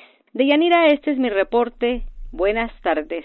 Gracias, Cristina. Muy buenas tardes. Vamos ahora con Cindy Pérez Ramírez, pero antes les vamos a preguntar ustedes y sean muy francos en esta al responder esta pregunta. Nos gustaría conocer para darnos una idea y nosotros, pues bueno, aquí también podemos responder cuántas horas diarias o cuánto tiempo pasan eh, en WhatsApp porque los mexicanos pasan entre dos y cuatro horas diarias en WhatsApp en general. Pero ustedes, a ver, de manera personal, ¿cuánto tiempo pasan en esta aplicación para estar compartiendo eh, imágenes, compartiendo pláticas, compartiendo pues tantas cosas hay que ser francos en esto y no digamos que es bueno o malo, simplemente pues cuánto tiempo pasamos en el WhatsApp diario. Vamos a escuchar esta nota de mi compañera Cindy Pérez Ramírez. Adelante, Cindy.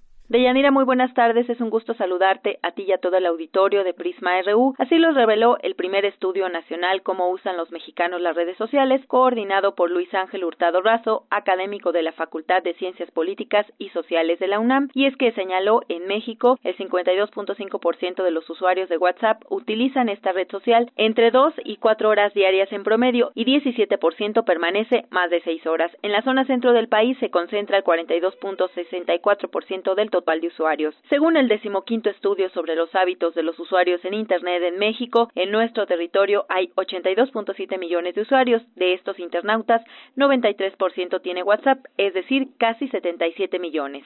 En el caso de WhatsApp, el número de usuarios donde más se centró fue en el centro del país con un 42% de los entrevistados. Y encontramos también que las personas que más utilizan WhatsApp son mujeres, entre los 21 a los 30 años. El caso de Instagram, que es completamente diferente, aquí encontramos que pese a que la Ciudad de México es donde más se concentra el número de internautas, la zona del norte del país es donde más se utiliza esta red sociodigital. Nosotros encontramos o llegamos a la conclusión que es por la proximidad que tienen con Estados Unidos. Encontramos también que el sector que más lo utiliza también son las mujeres, con el 57%. Aquí el rango de edad que más utiliza esta, esta red sociodigital es el de los 14 a los 21 años. Facebook, es la red sociodigital más antigua que analizamos, es la más usada por los mexicanos. De cada 100 mexicanos que tienen redes sociodigitales, 99 tiene una cuenta de Facebook. Encontramos que quien más lo utiliza es el género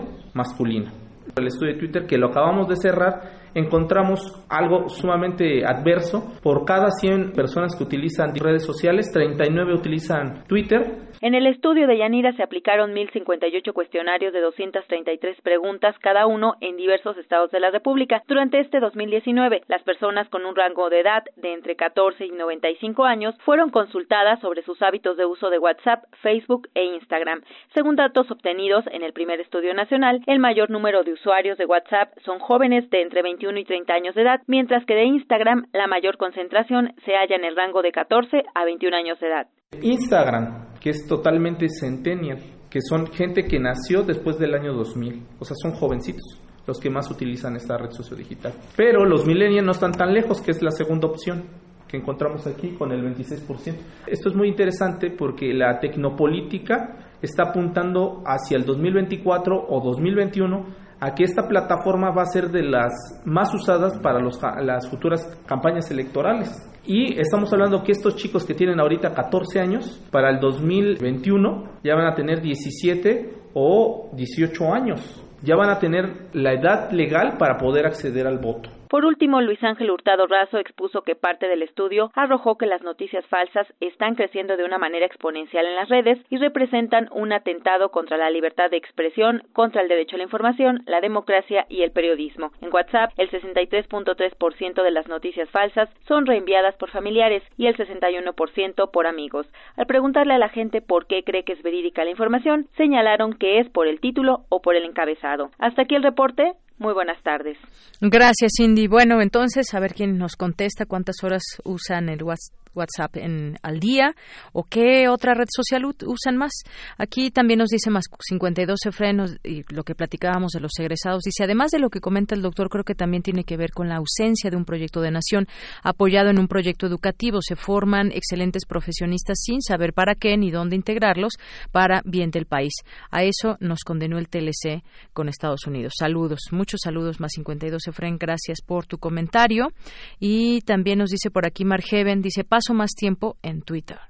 Muy bien, eh, Margeven, muchísimas gracias por compartirnos. Pues sí, cada quien usa la red social que más le gusta la que más eh, le trae seguidores o likes o no. Cada quien tendrá sus razones por usar una u otra. Pero ya vimos que Instagram es para los centennials y también los, los millennials. Bien, vamos ahora a continuar con la información internacional. Internacional RU. El ministro de Asuntos Exteriores de Rusia, Sergei Lavrov, alertó este martes sobre el intento de agresión militar y aislamiento contra Irán por parte de Estados Unidos, que podría convertirse en una guerra en el territorio persa. Comienza la campaña para suceder a la primera ministra británica Theresa May. Diez candidatos se debaten el liderazgo del Partido Conservador. El favorito es el euroescéptico Boris Johnson, pero uno de sus principales rivales es el ministro de Exteriores, Jeremy Hunt, quien aboga por el Brexit. El liderazgo que ofrezco se basa en una simple verdad. Sin Brexit no habrá gobierno conservador y tal vez no habrá partido conservador. Quien quiera que logre el Brexit ganará las próximas elecciones para el Partido Conservador, pero sin Brexit ningún primer ministro conservador puede ganar. La presidenta de la Cámara de Representantes, Nancy Pelosi, no descartó la posibilidad de avanzar en un juicio político contra el presidente Donald Trump. Creemos que es importante seguir los hechos. Creemos que nadie está por encima de la ley. Esto incluye al presidente de los Estados Unidos. Y creemos que el presidente de los Estados Unidos está involucrado en un encubrimiento. Por su parte, Donald Trump aseguró que los demócratas están más interesados en investigaciones falsas que en el desarrollo de infraestructura para su país. Entonces, vine a tener una reunión sobre infraestructura con los demócratas, sabiendo que ellos no querían, no quieren nada distinto a investigar. Solo quiero que sepan que yo entré en el salón y le dije al senador Schumer y a la presidenta de la Cámara Pelosi, quiero trabajar en infraestructura, quiero hacer más de lo que ustedes quieren. Yo sería muy bueno en eso, eso es lo que yo hago, pero ¿saben qué? Ustedes no pueden hacer esto bajo esas circunstancias. Así que acaben con estas investigaciones falsas. A raíz de los casi 100 homicidios ilegítimos documentados en un ataque a un pueblo del centro de Mali, las autoridades deben investigar de inmediato estos ataques que parecen de origen étnico y llevar a los responsables ante la justicia, aseguró Mahatma Saleh Anadif, enviado de la misión especial de la ONU en Mali. Hay una cuestión de impunidad, ya hubo ataques y muertos. Es importante que se dicten sentencias contra las personas arrestadas. Segundo, requiere una reacción nacional. El gobierno, las autoridades regionales, los alcaldes, las élites los jefes religiosos deben movilizarse para poner fin a este ciclo infernal. En España, el juicio por el proceso independentista en Cataluña entra en su recta final. Las defensas de los dos acusados representan sus alegatorias finales en el Tribunal Supremo. Habla uno de los abogados de la defensa. Con audios de Euronews y Radio Francia, las breves internacionales con Natalia Pascual. Porque tu opinión es importante, síguenos en nuestras redes sociales, en Facebook como Prisma RU y en Twitter como arroba PrismaRU. Queremos escuchar tu voz. Nuestro teléfono en cabina es 55 36 43 39. Continuamos dos de la tarde con 20 minutos. Aquí Román Hernández nos dice, yo honestamente no paso de los 40 minutos al día en el uso de WhatsApp. Muchas gracias por tu respuesta. ¿Quién da más? A ver, cuéntenos. Y vamos ahora, mientras tanto, a platicar sobre este evento, este show Tangueros.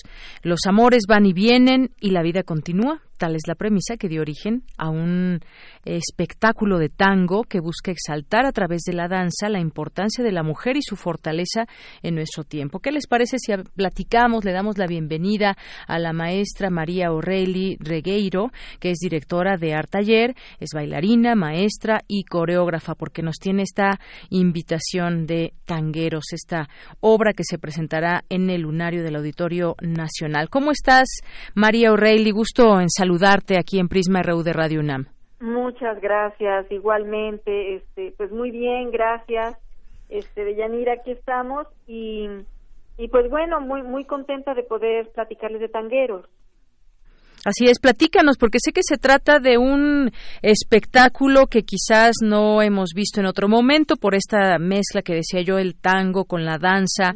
Platícanos un poco del evento, por favor. Fíjate que es un espectáculo que integra diferentes disciplinas.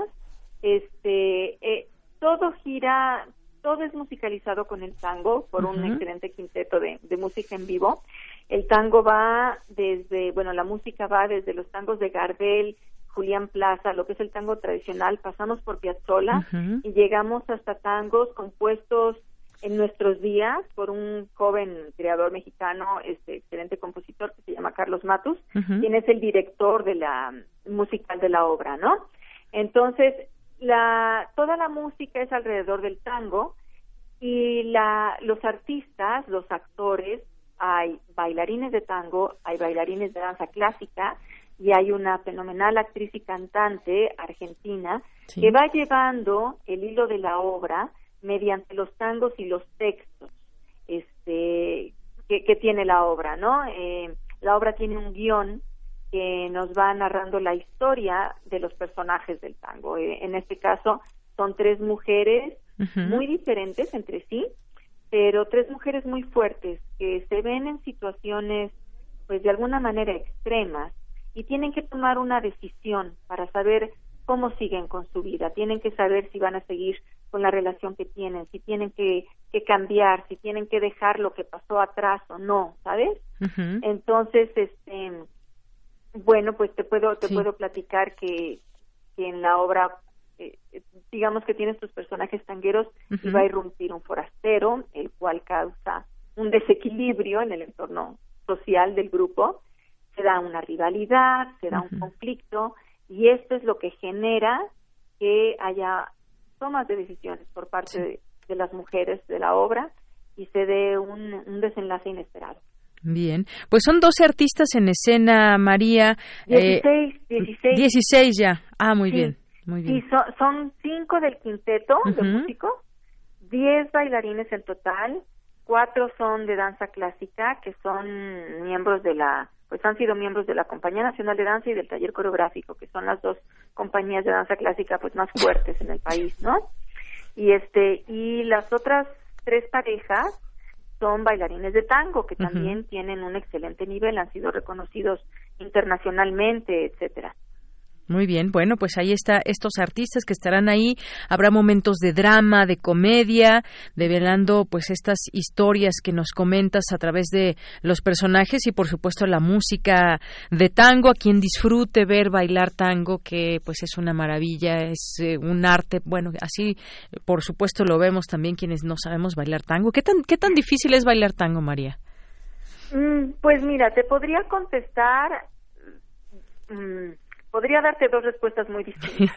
Si tú Está quieres bien. Ir a bailar tango a una milonga, sí tienes que tomar tus clases, pero puede ser puede ser muy fácil y puede ser muy intuitivo si tú sabes escuchar a tu pareja, si tú sabes en el lenguaje corporal leer lo que tu pareja te está pidiendo, ¿sí? Si quieres ya hacer algo más complejo como lo que es un tango de escenario, este o algo ya más coreografiado o incluso lo que es baile de salón pero ya pues con, con esos revuelos de ganchos boleas y este sacadas y todos todos estos este eh, pues todo, todos esos pasos no que tiene el tango complicados y complejos pues sí te puedo decir que no no no es no es tan sencillo. Claro que hay que prepararse hay que tomar clase hay que hay que estudiar mucho además con la pareja con el compañero o sea la pareja de danza no la pareja de baile.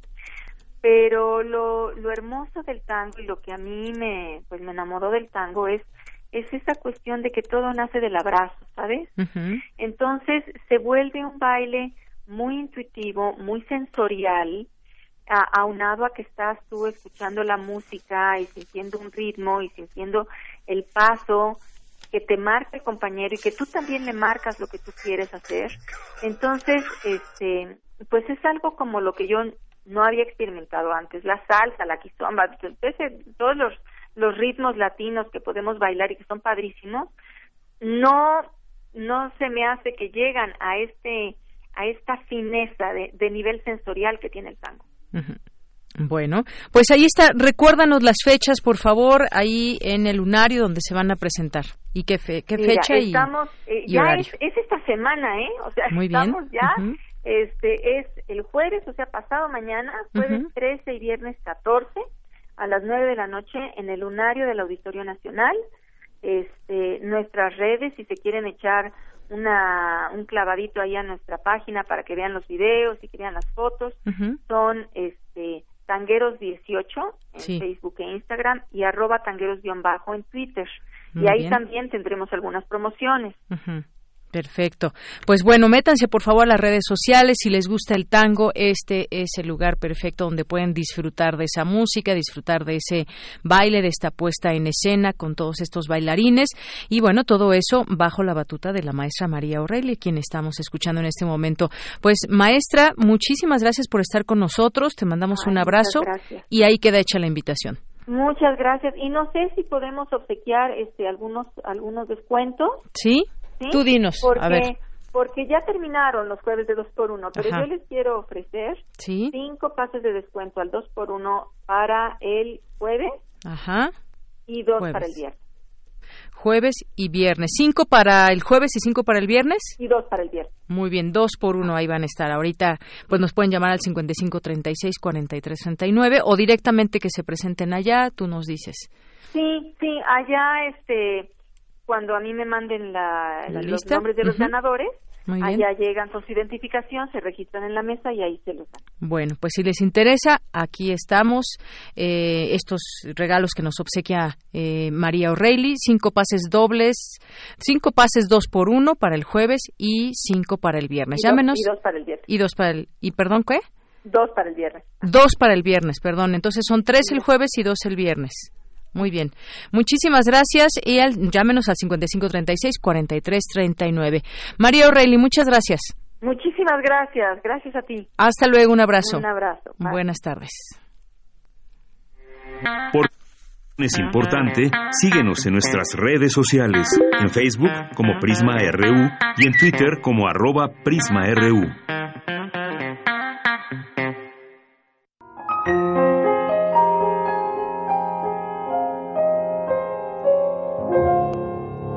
El gallo, Gloria Fuertes.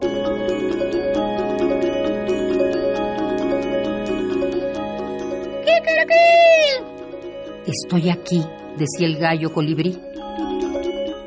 El gallo colibrí era pelirrojo y era su traje de hermoso plumaje. Levántate, campesino, que ya está el sol de camino. Levántate, labrador, despierta con alegría que viene el día. Niños del pueblo, despertad con el ole que os esperan en el cole. El pueblo no necesita reloj, le vale el gallo despertador.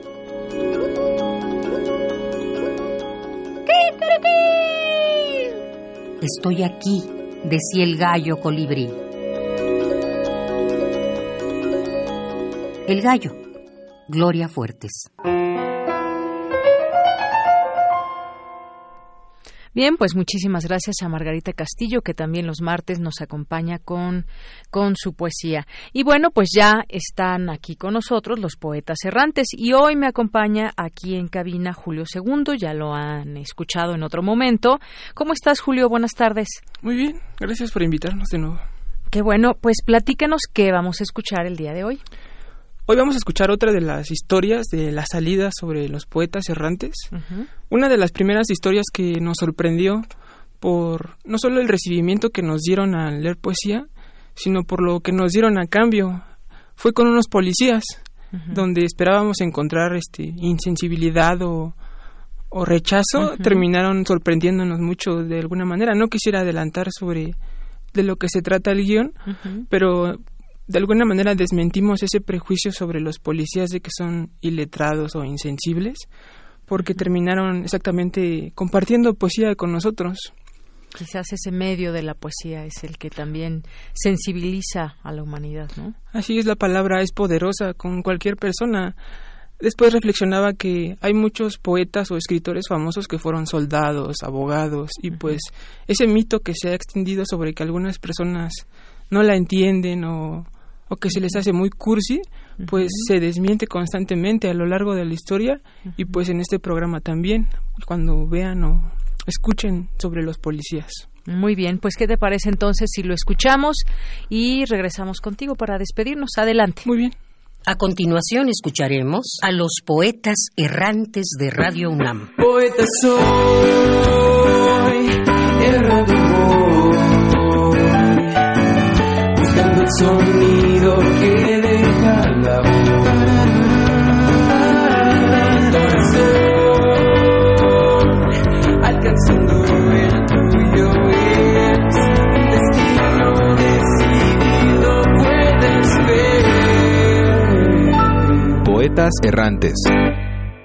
La ciudad es impredecible.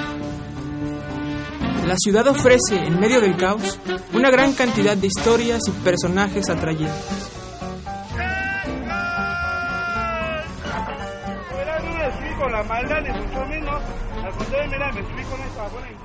Ese martes tampoco sabía a quién iba a encontrar, ni si los poemas que traía eran los correctos. Todo indicaba que no, cuando me ignoró la primera señora que abordé en el parque. No la culpo, todos tenemos prisa, aunque los errantes no vayamos a ningún lado. Mis amigos tuvieron más suerte y platicaron con dos maestros de matemáticas. Uno de ellos preguntó, ¿Puedo tomarles una foto para mis alumnos? Desde luego que sí. Era la primera sorpresa del día y haber llamado la atención de dos matemáticos la consideramos nuestra primera victoria. Entonces entendí que el problema era yo y no el poema, pues este espera pacientemente a ser encontrado por el comerciante, por el obrero o por el estudiante. El poema siempre llega en el momento adecuado. Incluso si traías puros poemas de muerte del siglo XIX.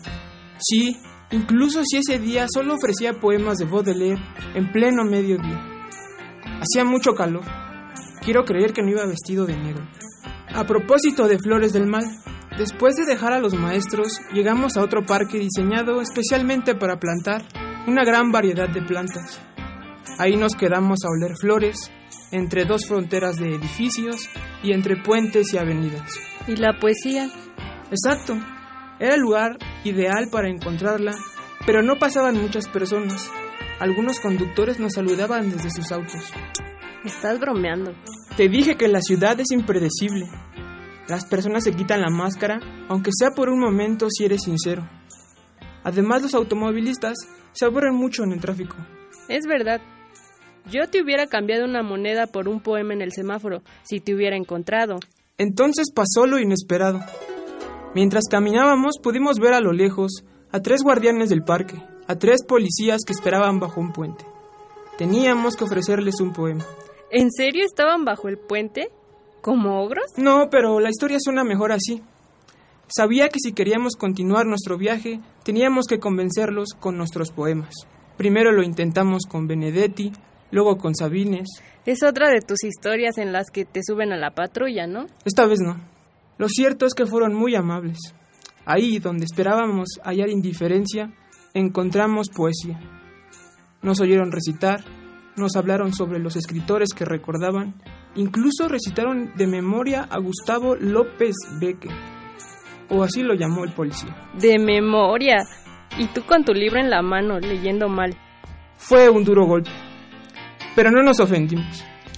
Cuando leí Rebelde de Baudelaire, uno de ellos hasta me corrigió la manera de agarrar el libro. Me dijo cómo debía respetar las comas. No quiero vivir en un mundo en el que los policías te dicen cómo recitar poesía. ¿Y por qué no? Muchos poetas famosos fueron soldados o abogados. Todos son poetas, menos los poetas. Descuida. Antes de irnos le pedí a ese policía que nos leyera otro poema de Baudelaire. ¿Y qué crees? Lo hizo peor que yo. Ya no te creo nada. Nunca confiaré en la policía, pero nunca olvidaré el martes en el que nos dieron una lección de poesía. Y sobre todo no olvidaré el día en el que convencí a uno de ellos de que nos leyera, en voz alta, y mientras seguía de servicio, a un poeta maldito. Lo que acabamos de escuchar es el proyecto radiofónico de los estudiantes que realizan el servicio social en Radio UNAM, unidos solo por el amor a la poesía y al sonido. Radio UNAM, experiencia sonora. Bien, pues ellos fueron los poetas errantes en esta ocasión con Julio II. Pues muchas gracias Julio por estar aquí. Te vinieron a acompañar eh, Fernanda y Vania, que también son parte de los de los poetas errantes. ¿Querías mandar un saludo? Sí, a una de nuestras principales sedes donde nos han recibido con más cariño, en el asilo Un Granito de Arena. Nos están escuchando en este, en este momento y pues los saludamos con mucho cariño también a ellos. Muchas gracias. Pues les mandamos también desde aquí un caluroso saludo y abrazo con todo nuestro afecto a este asilo. ¿Dónde se encuentra? ¿El asilo? ¿Un granito no de recuerdo exactamente, recuerdas? pero es en Colonia del Valle. Colonia del Valle. Muy cerca de Radio 1. Ah, muy bien. Bueno, pues está aquí muy cerca. No lo conozco, la verdad. Un día me llevan con los poetas. Bien, Claro. muchísimas gracias, Julio II. Gracias a ti, muchas gracias. Hasta luego. Pues continuamos. Y bueno, tengo ya algunas informaciones nacionales que compartir con ustedes. Y pues el peso, el peso recuperó en dos días lo perdido por el susto causado por Trump y las calificadoras. El peso mexicano continúa con la racha de ganancias para recuperar el salto que dio el pasado 30 de mayo. Y bueno, pues ahora está en 19.65 por ahí, más o menos el dólar. Por otra parte, la Guardia Nacional no será una Border Patrol, dice Sánchez Cordero, la secretaria de Gobernación. Dice que esta guardia no será, esta, no llevará ese título o no lleva, no podemos compararla con la patrulla fronteriza porque va a estar implementada e implantada en todo el país, principalmente en los lugares donde se registra más violencia. Estará trabajando tanto en la frontera norte como en la frontera sur, como en Tamaulipas, como en Guanajuato, donde se es necesaria su presencia y también explicó que aún no tiene la fecha en que ya estará operando la Guardia Nacional en la frontera sur, pero dijo que va a estar muy pronto ya en todo el país. Y por supuesto también dice que se hizo para resguardar la seguridad nacional y la entrada de migrantes entran en este tema de la, de la seguridad.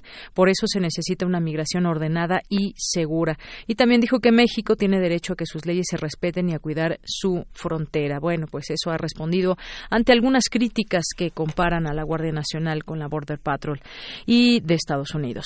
En otro tema, la refinería Dos Bocas ya tiene permiso ambiental y se presentará el día de mañana, dice la secretaria de Energía Rocío Nale. Vamos a estar atentos a este tema de la refinería de Dos Bocas. En otra información, y lo han destacado algunas encuestas, algunos diarios, entre ellos el Universal, dice baja AMLO en aprobación, pero mantiene amplio apoyo según esta encuesta de este diario, a pesar de la baja en la aprobación y en calificación que los ciudadanos otorgan al desempeño de Andrés Manuel López Obrador. Este mantiene el apoyo de la mayoría de los mexicanos, de acuerdo con la más reciente encuesta de El Universal. De los entrevistados, 70 y- 72% aprueba la forma en que López Obrador ejerce como presidente, cifra menor al 79.4% que reportó en marzo pasado. Aunado a ello, los mexicanos otorgan al mandatario una calificación de 7.33 en una escala del 1 al 10. Y ahí, pues, mucho más datos que ofrece esta nota por si quieren consul- consultarla. Continuamos, 2 con 40.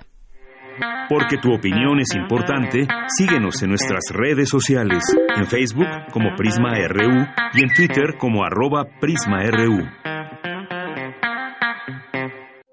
Queremos escuchar tu voz. Nuestro teléfono en cabina es 55 36 43 39. Colaboradores RU. Literatura. Y ya estamos en A la orilla de la tarde con Alejandro Toledo, escritor y ensayista. ¿Cómo estás, Alejandro? Muy buenas tardes. Muy bien, Dayanira, ¿cómo estás tú? Muy bien, muchísimas gracias. Pues cuéntanos el tema de hoy. Pues es sobre el... El tema es el Bloomsday. que Creo que hace un año lo, lo, lo- lo- lo mencioné. No es como el Día de la Toalla, que es un día como más extravagante, Ajá. sino que el, el Día de Bloom se celebra porque Leopold Bloom es el personaje de la novela Ulises de James Joyce. La, la novela ocurre en un día muy específico que es el 16 de junio de 1904 y cuenta lo que es ese día en la vida de una ciudad y sobre todo siguiendo a tres personajes que son esta pareja de los Bloom. Él se llama Leopoldo ya se llama Molly o Mario le dicen Molly y un joven poeta que se llama Stephen Dedalus que es un poco el, el alter ego de, de James Joyce no el en 1904 tenía más o menos la edad de Stephen Dedalus y en junio conoció a, en, la calle abordó a una mujer que se llamaba Nora Barnett y este que después con la que después se huiría de Irlanda y se iría a, a lo que llaman los irlandeses el continente no eh, terminaron viviendo en, en, la ciudad de Trieste no entonces parece que el 16 de junio fue el, el día que ellos tuvieron su primera cita. Se conocieron poco antes habían quedado de verse el 15 de junio, pero hubo alguna confusión, creo que Nora Barnett trabajaba en una en un hotel, era recamarera en un hotel y no pudo llegar. El 16 de junio fue cuando se, tuvieron su primera cita formal y en homenaje a esa cita, este Joyce hace que es una gran novela que es el, Ulises, eh, transcurra ese día exacto, el 16 de junio de 1904. ¿no? Entonces, los joycianos han tenido la, la costumbre de celebrar en junio a, Joyce, a la novela Ulises, y se hacen rituales muy curiosos todos los todos los días de cuando es el, el Bloomsday, ¿no? Desde desayunar lo que desayuna el personaje, mm. entre otras cosas riñones con un suave olor a, orina, dice la, la novela, y sobre todo es, es un día de fiesta de tabernaria, diría yo, ¿no? En la novela aparecen varias veces las tabernas y hay, hay mucha gente que bebe whisky y, y bebe cerveza, cerveza oscura. ¿Y tiene que ser en algún lugar irlandés en, o no precisamente? Bueno, eso se, se celebra en, en Nueva York, en París, muchas veces en los pubs. Este, irlandeses. Irlandeses, pero sobre todo es salir a la calle y, caminar, porque es eso, este, Ulises es una novela de, de, atonal, donde la ciudad se, se recorre. ¿no? Y es una novela además, yo diría que cómica, tiene fama de ser muy difícil, pero sobre todo es muy divertida porque el, personaje sale de su casa temprano y no puede regresar porque a cierta hora va a llegar el, amante de su mujer con el que se va topando durante el día por en varios lugares, incluso se llegan a coincidir en, la misma taberna, en el mismo pub. Y este y en el transcurso de ese día se, se, crea una amistad entre este Leopold Bloom y el joven Stephen Dedalus que es, un chico que atormentado que anda por la ciudad. Hace unos meses murió su su madre. Y este Leopold Bloom como que lo en cierto modo lo adopta entonces entre muchas otras cosas que es el Ulises de Joyce es la historia de, de cómo se crea una amistad una amistad que va a ser un poco en ciertos aspectos similar por ejemplo, la que tienen Sancho Panza y Don Quijote, que también es un libro de amigos, digamos, de una amistad que se crea a lo largo, en ese caso, de, varias jornadas. Y sus andanzas. Entonces, los que leemos a Joyce salimos a caminar y a, y a beber, ¿no? Este año va a ser un poco distinto en, en, México. Cae en domingo. cae en domingo, a veces cae con el Día del Padre. Pues es justamente, ¿no? ¿El próximo domingo o no? El sí, es este domingo, es este domingo, es el Bloomsday. Entonces pueden celebrar las dos cosas.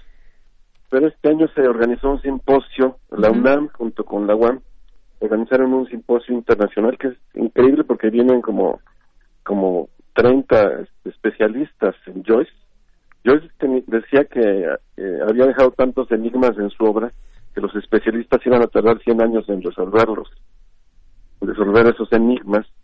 Y parece que, que, que tenía razón hay un simposio que va a ser en la Casa Universitaria del Libro, que se llama Joyce Without Borders, que es la primera vez que se realiza en, digamos, de forma bilingüe. Va a haber mesas eh, en, español y mesas en inglés, con especialistas de, de todo el mundo.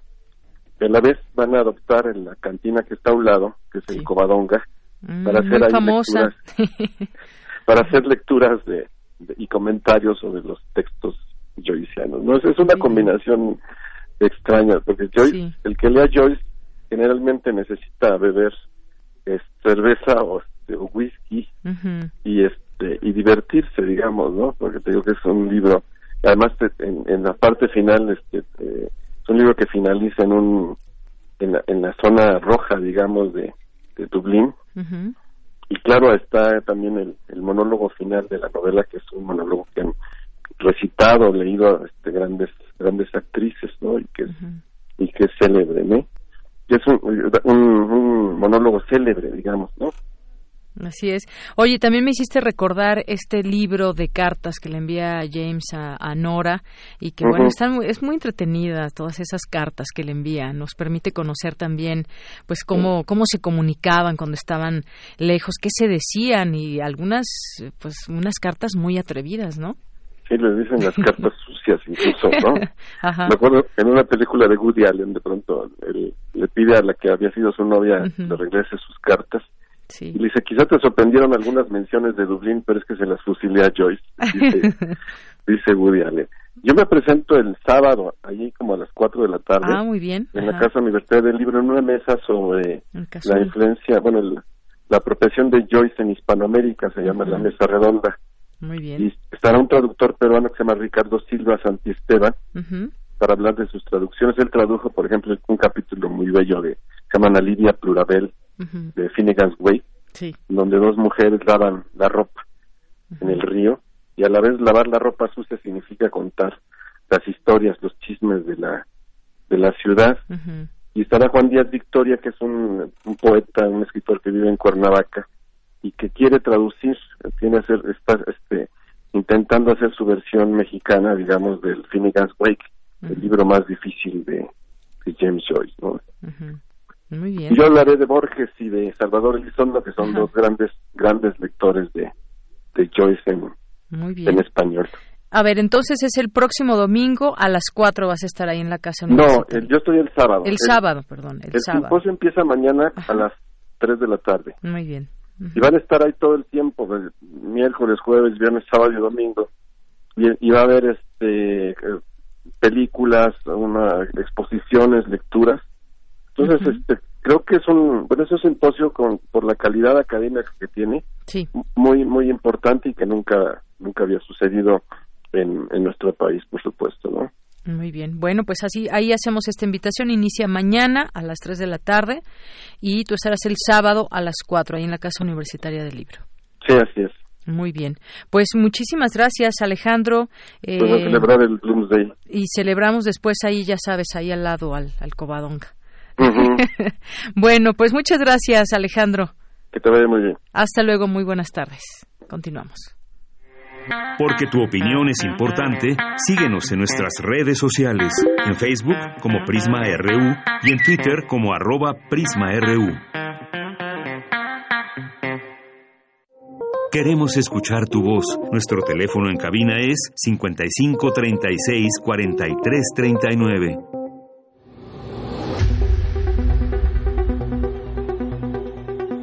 Dulce Conciencia. Ciencia. En Prisma. Bueno, pues ya estamos en esta sección Dulce Conciencia. Dulce García, ¿cómo estás? Deyanira, muy buenas tardes, muy bien, muchas gracias. Muy risueña hoy, Dulce. Así es. Pues hoy vamos a platicar, Deyanira, sobre el cerebro, porque es con este órgano con el que hacemos ciencia. Y, hacemos muchas cosas más. Así es, todo, todo, todo pasa por ahí. Este, para eso invitamos al doctor Federico Bermúdez Ratoni, pero ¿qué te parece si escuchamos antes la siguiente información? Bien.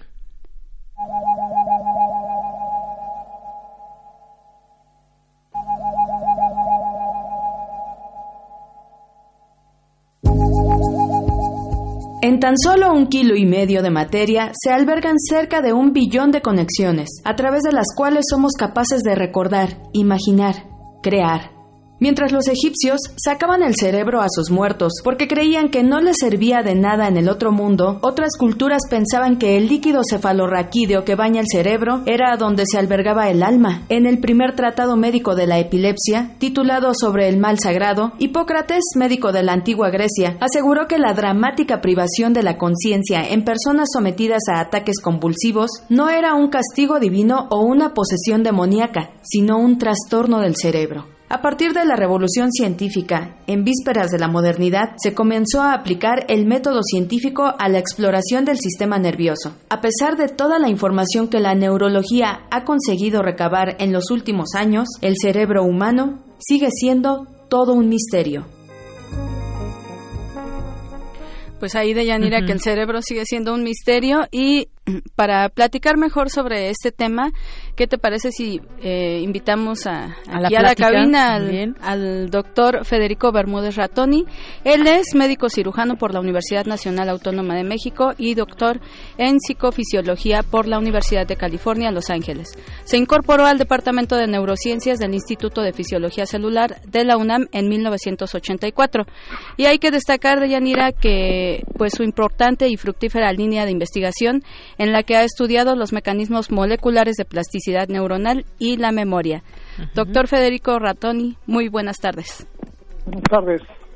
Eh, pues quisiéramos eh, comenzar esta plática preguntándole lo, lo primero, eh, ¿cómo podríamos nosotros describir y entender el cerebro? Bueno, para entender el cerebro pues hay que entender biología, porque finalmente depende de la biología. De tal manera que para poder entender el, cerebro y su función, necesitamos entender la biología, como había dicho, y además algo como es la psicología para entender la función cerebral. Entonces, esta unión entre biología y neurociencias nos puede dar como resultado las neurociencias actuales. Sí, eh, doctor, eh, ¿cómo empezaron los estudios de este importante órgano y cómo es que han ido evolucionando hasta la fecha? Sí, eh, empiezo desde, como había oído el comentario que ustedes estaban poniendo anteriormente, eh, que empieza desde los griegos. Los griegos empiezan a preguntar eh, algunas cosas como, por ejemplo, dónde está la razón, dónde está alojado las musas, por ejemplo, el pensamiento, la memoria, etcétera. Entonces, a raíz de esto empieza a producirse la investigación y pasan muchos años hasta, digamos, más o menos 1800, eh, donde aparece la frenología. La frenología empieza diciendo que las, las formas del cerebro representan la función cerebral. Obviamente ya sabemos que eso no es cierto, pero en ese tiempo fue muy importante porque como ustedes habían dicho en su segmento anterior, antes se pensaba que el cerebro era para enfriar la sangre y no servía para nada más que para enfriar la sangre, para una cosa así. Por eso decían los, los egipcios lo tiraban, de tal manera que eh, los, la, la, la frenología pone por primera vez al cerebro en el centro de la de la actividad cerebral, de la función cerebral como sería el pensamiento, el razonamiento, la memoria y las funciones cognitivas. Este, doctora, a propósito de su línea de investigación, eh, nos gustaría que nos platicara un poquito de su trabajo, de este trabajo que tiene sobre todo con la memoria.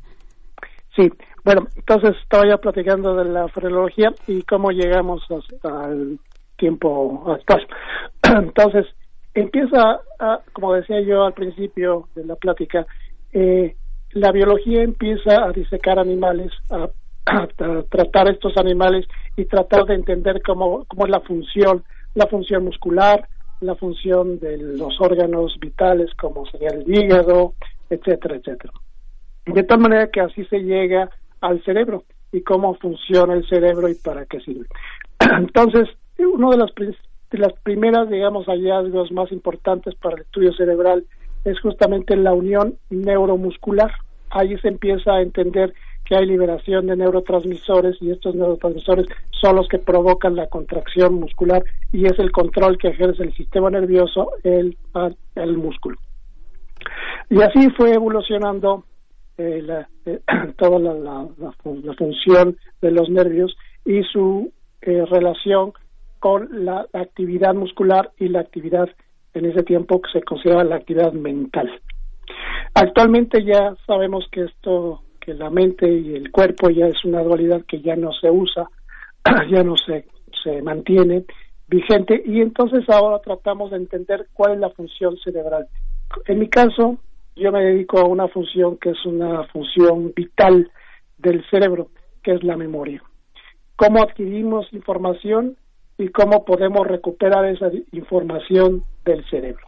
Entonces ya nos estamos acercando un poquito a disecar qué partes del cerebro están involucradas en la memoria o en la adquisición de la información, como es el aprendizaje, etcétera.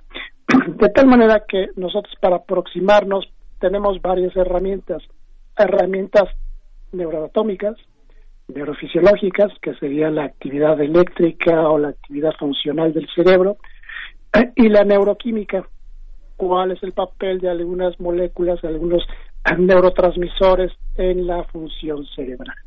Entonces nosotros estudiamos en el, laboratorio justamente cómo estos neurotransmisores están produciendo la adquisición de la información y eventualmente la recuperación de la información a través de la memoria.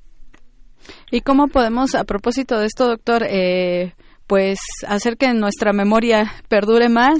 Eh, ¿Qué ejercicios podríamos tener para que también nuestro cerebro, digamos, que procese con más agilidad eh, los pensamientos? ¿Por qué se nos olvidan algunas cosas y otras no, por ejemplo? Así es. Claro, e-, esa es una pregunta muy importante.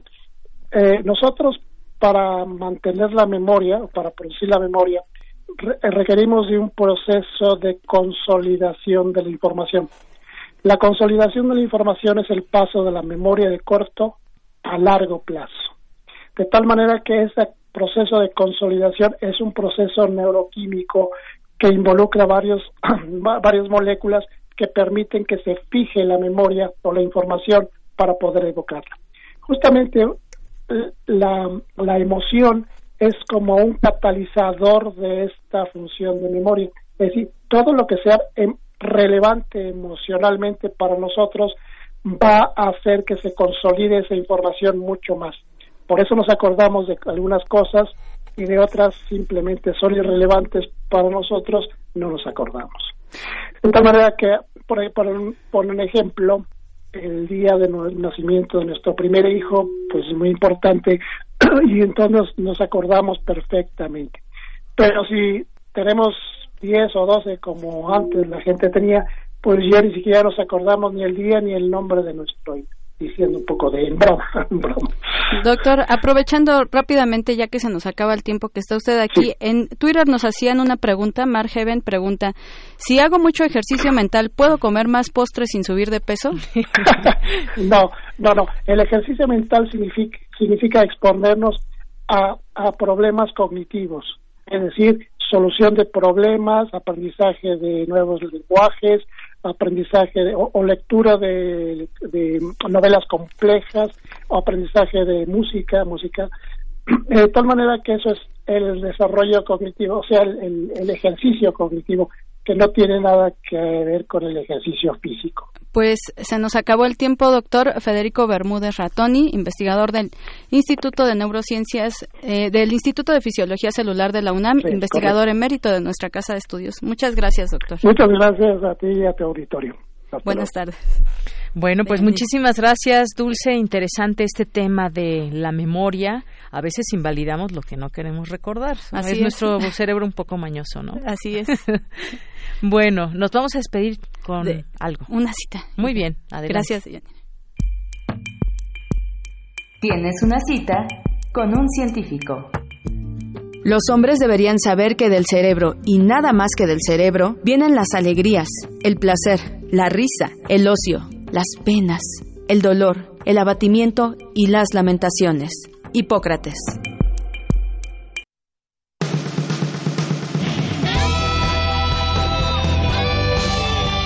Prisma RU. Relatamos al mundo.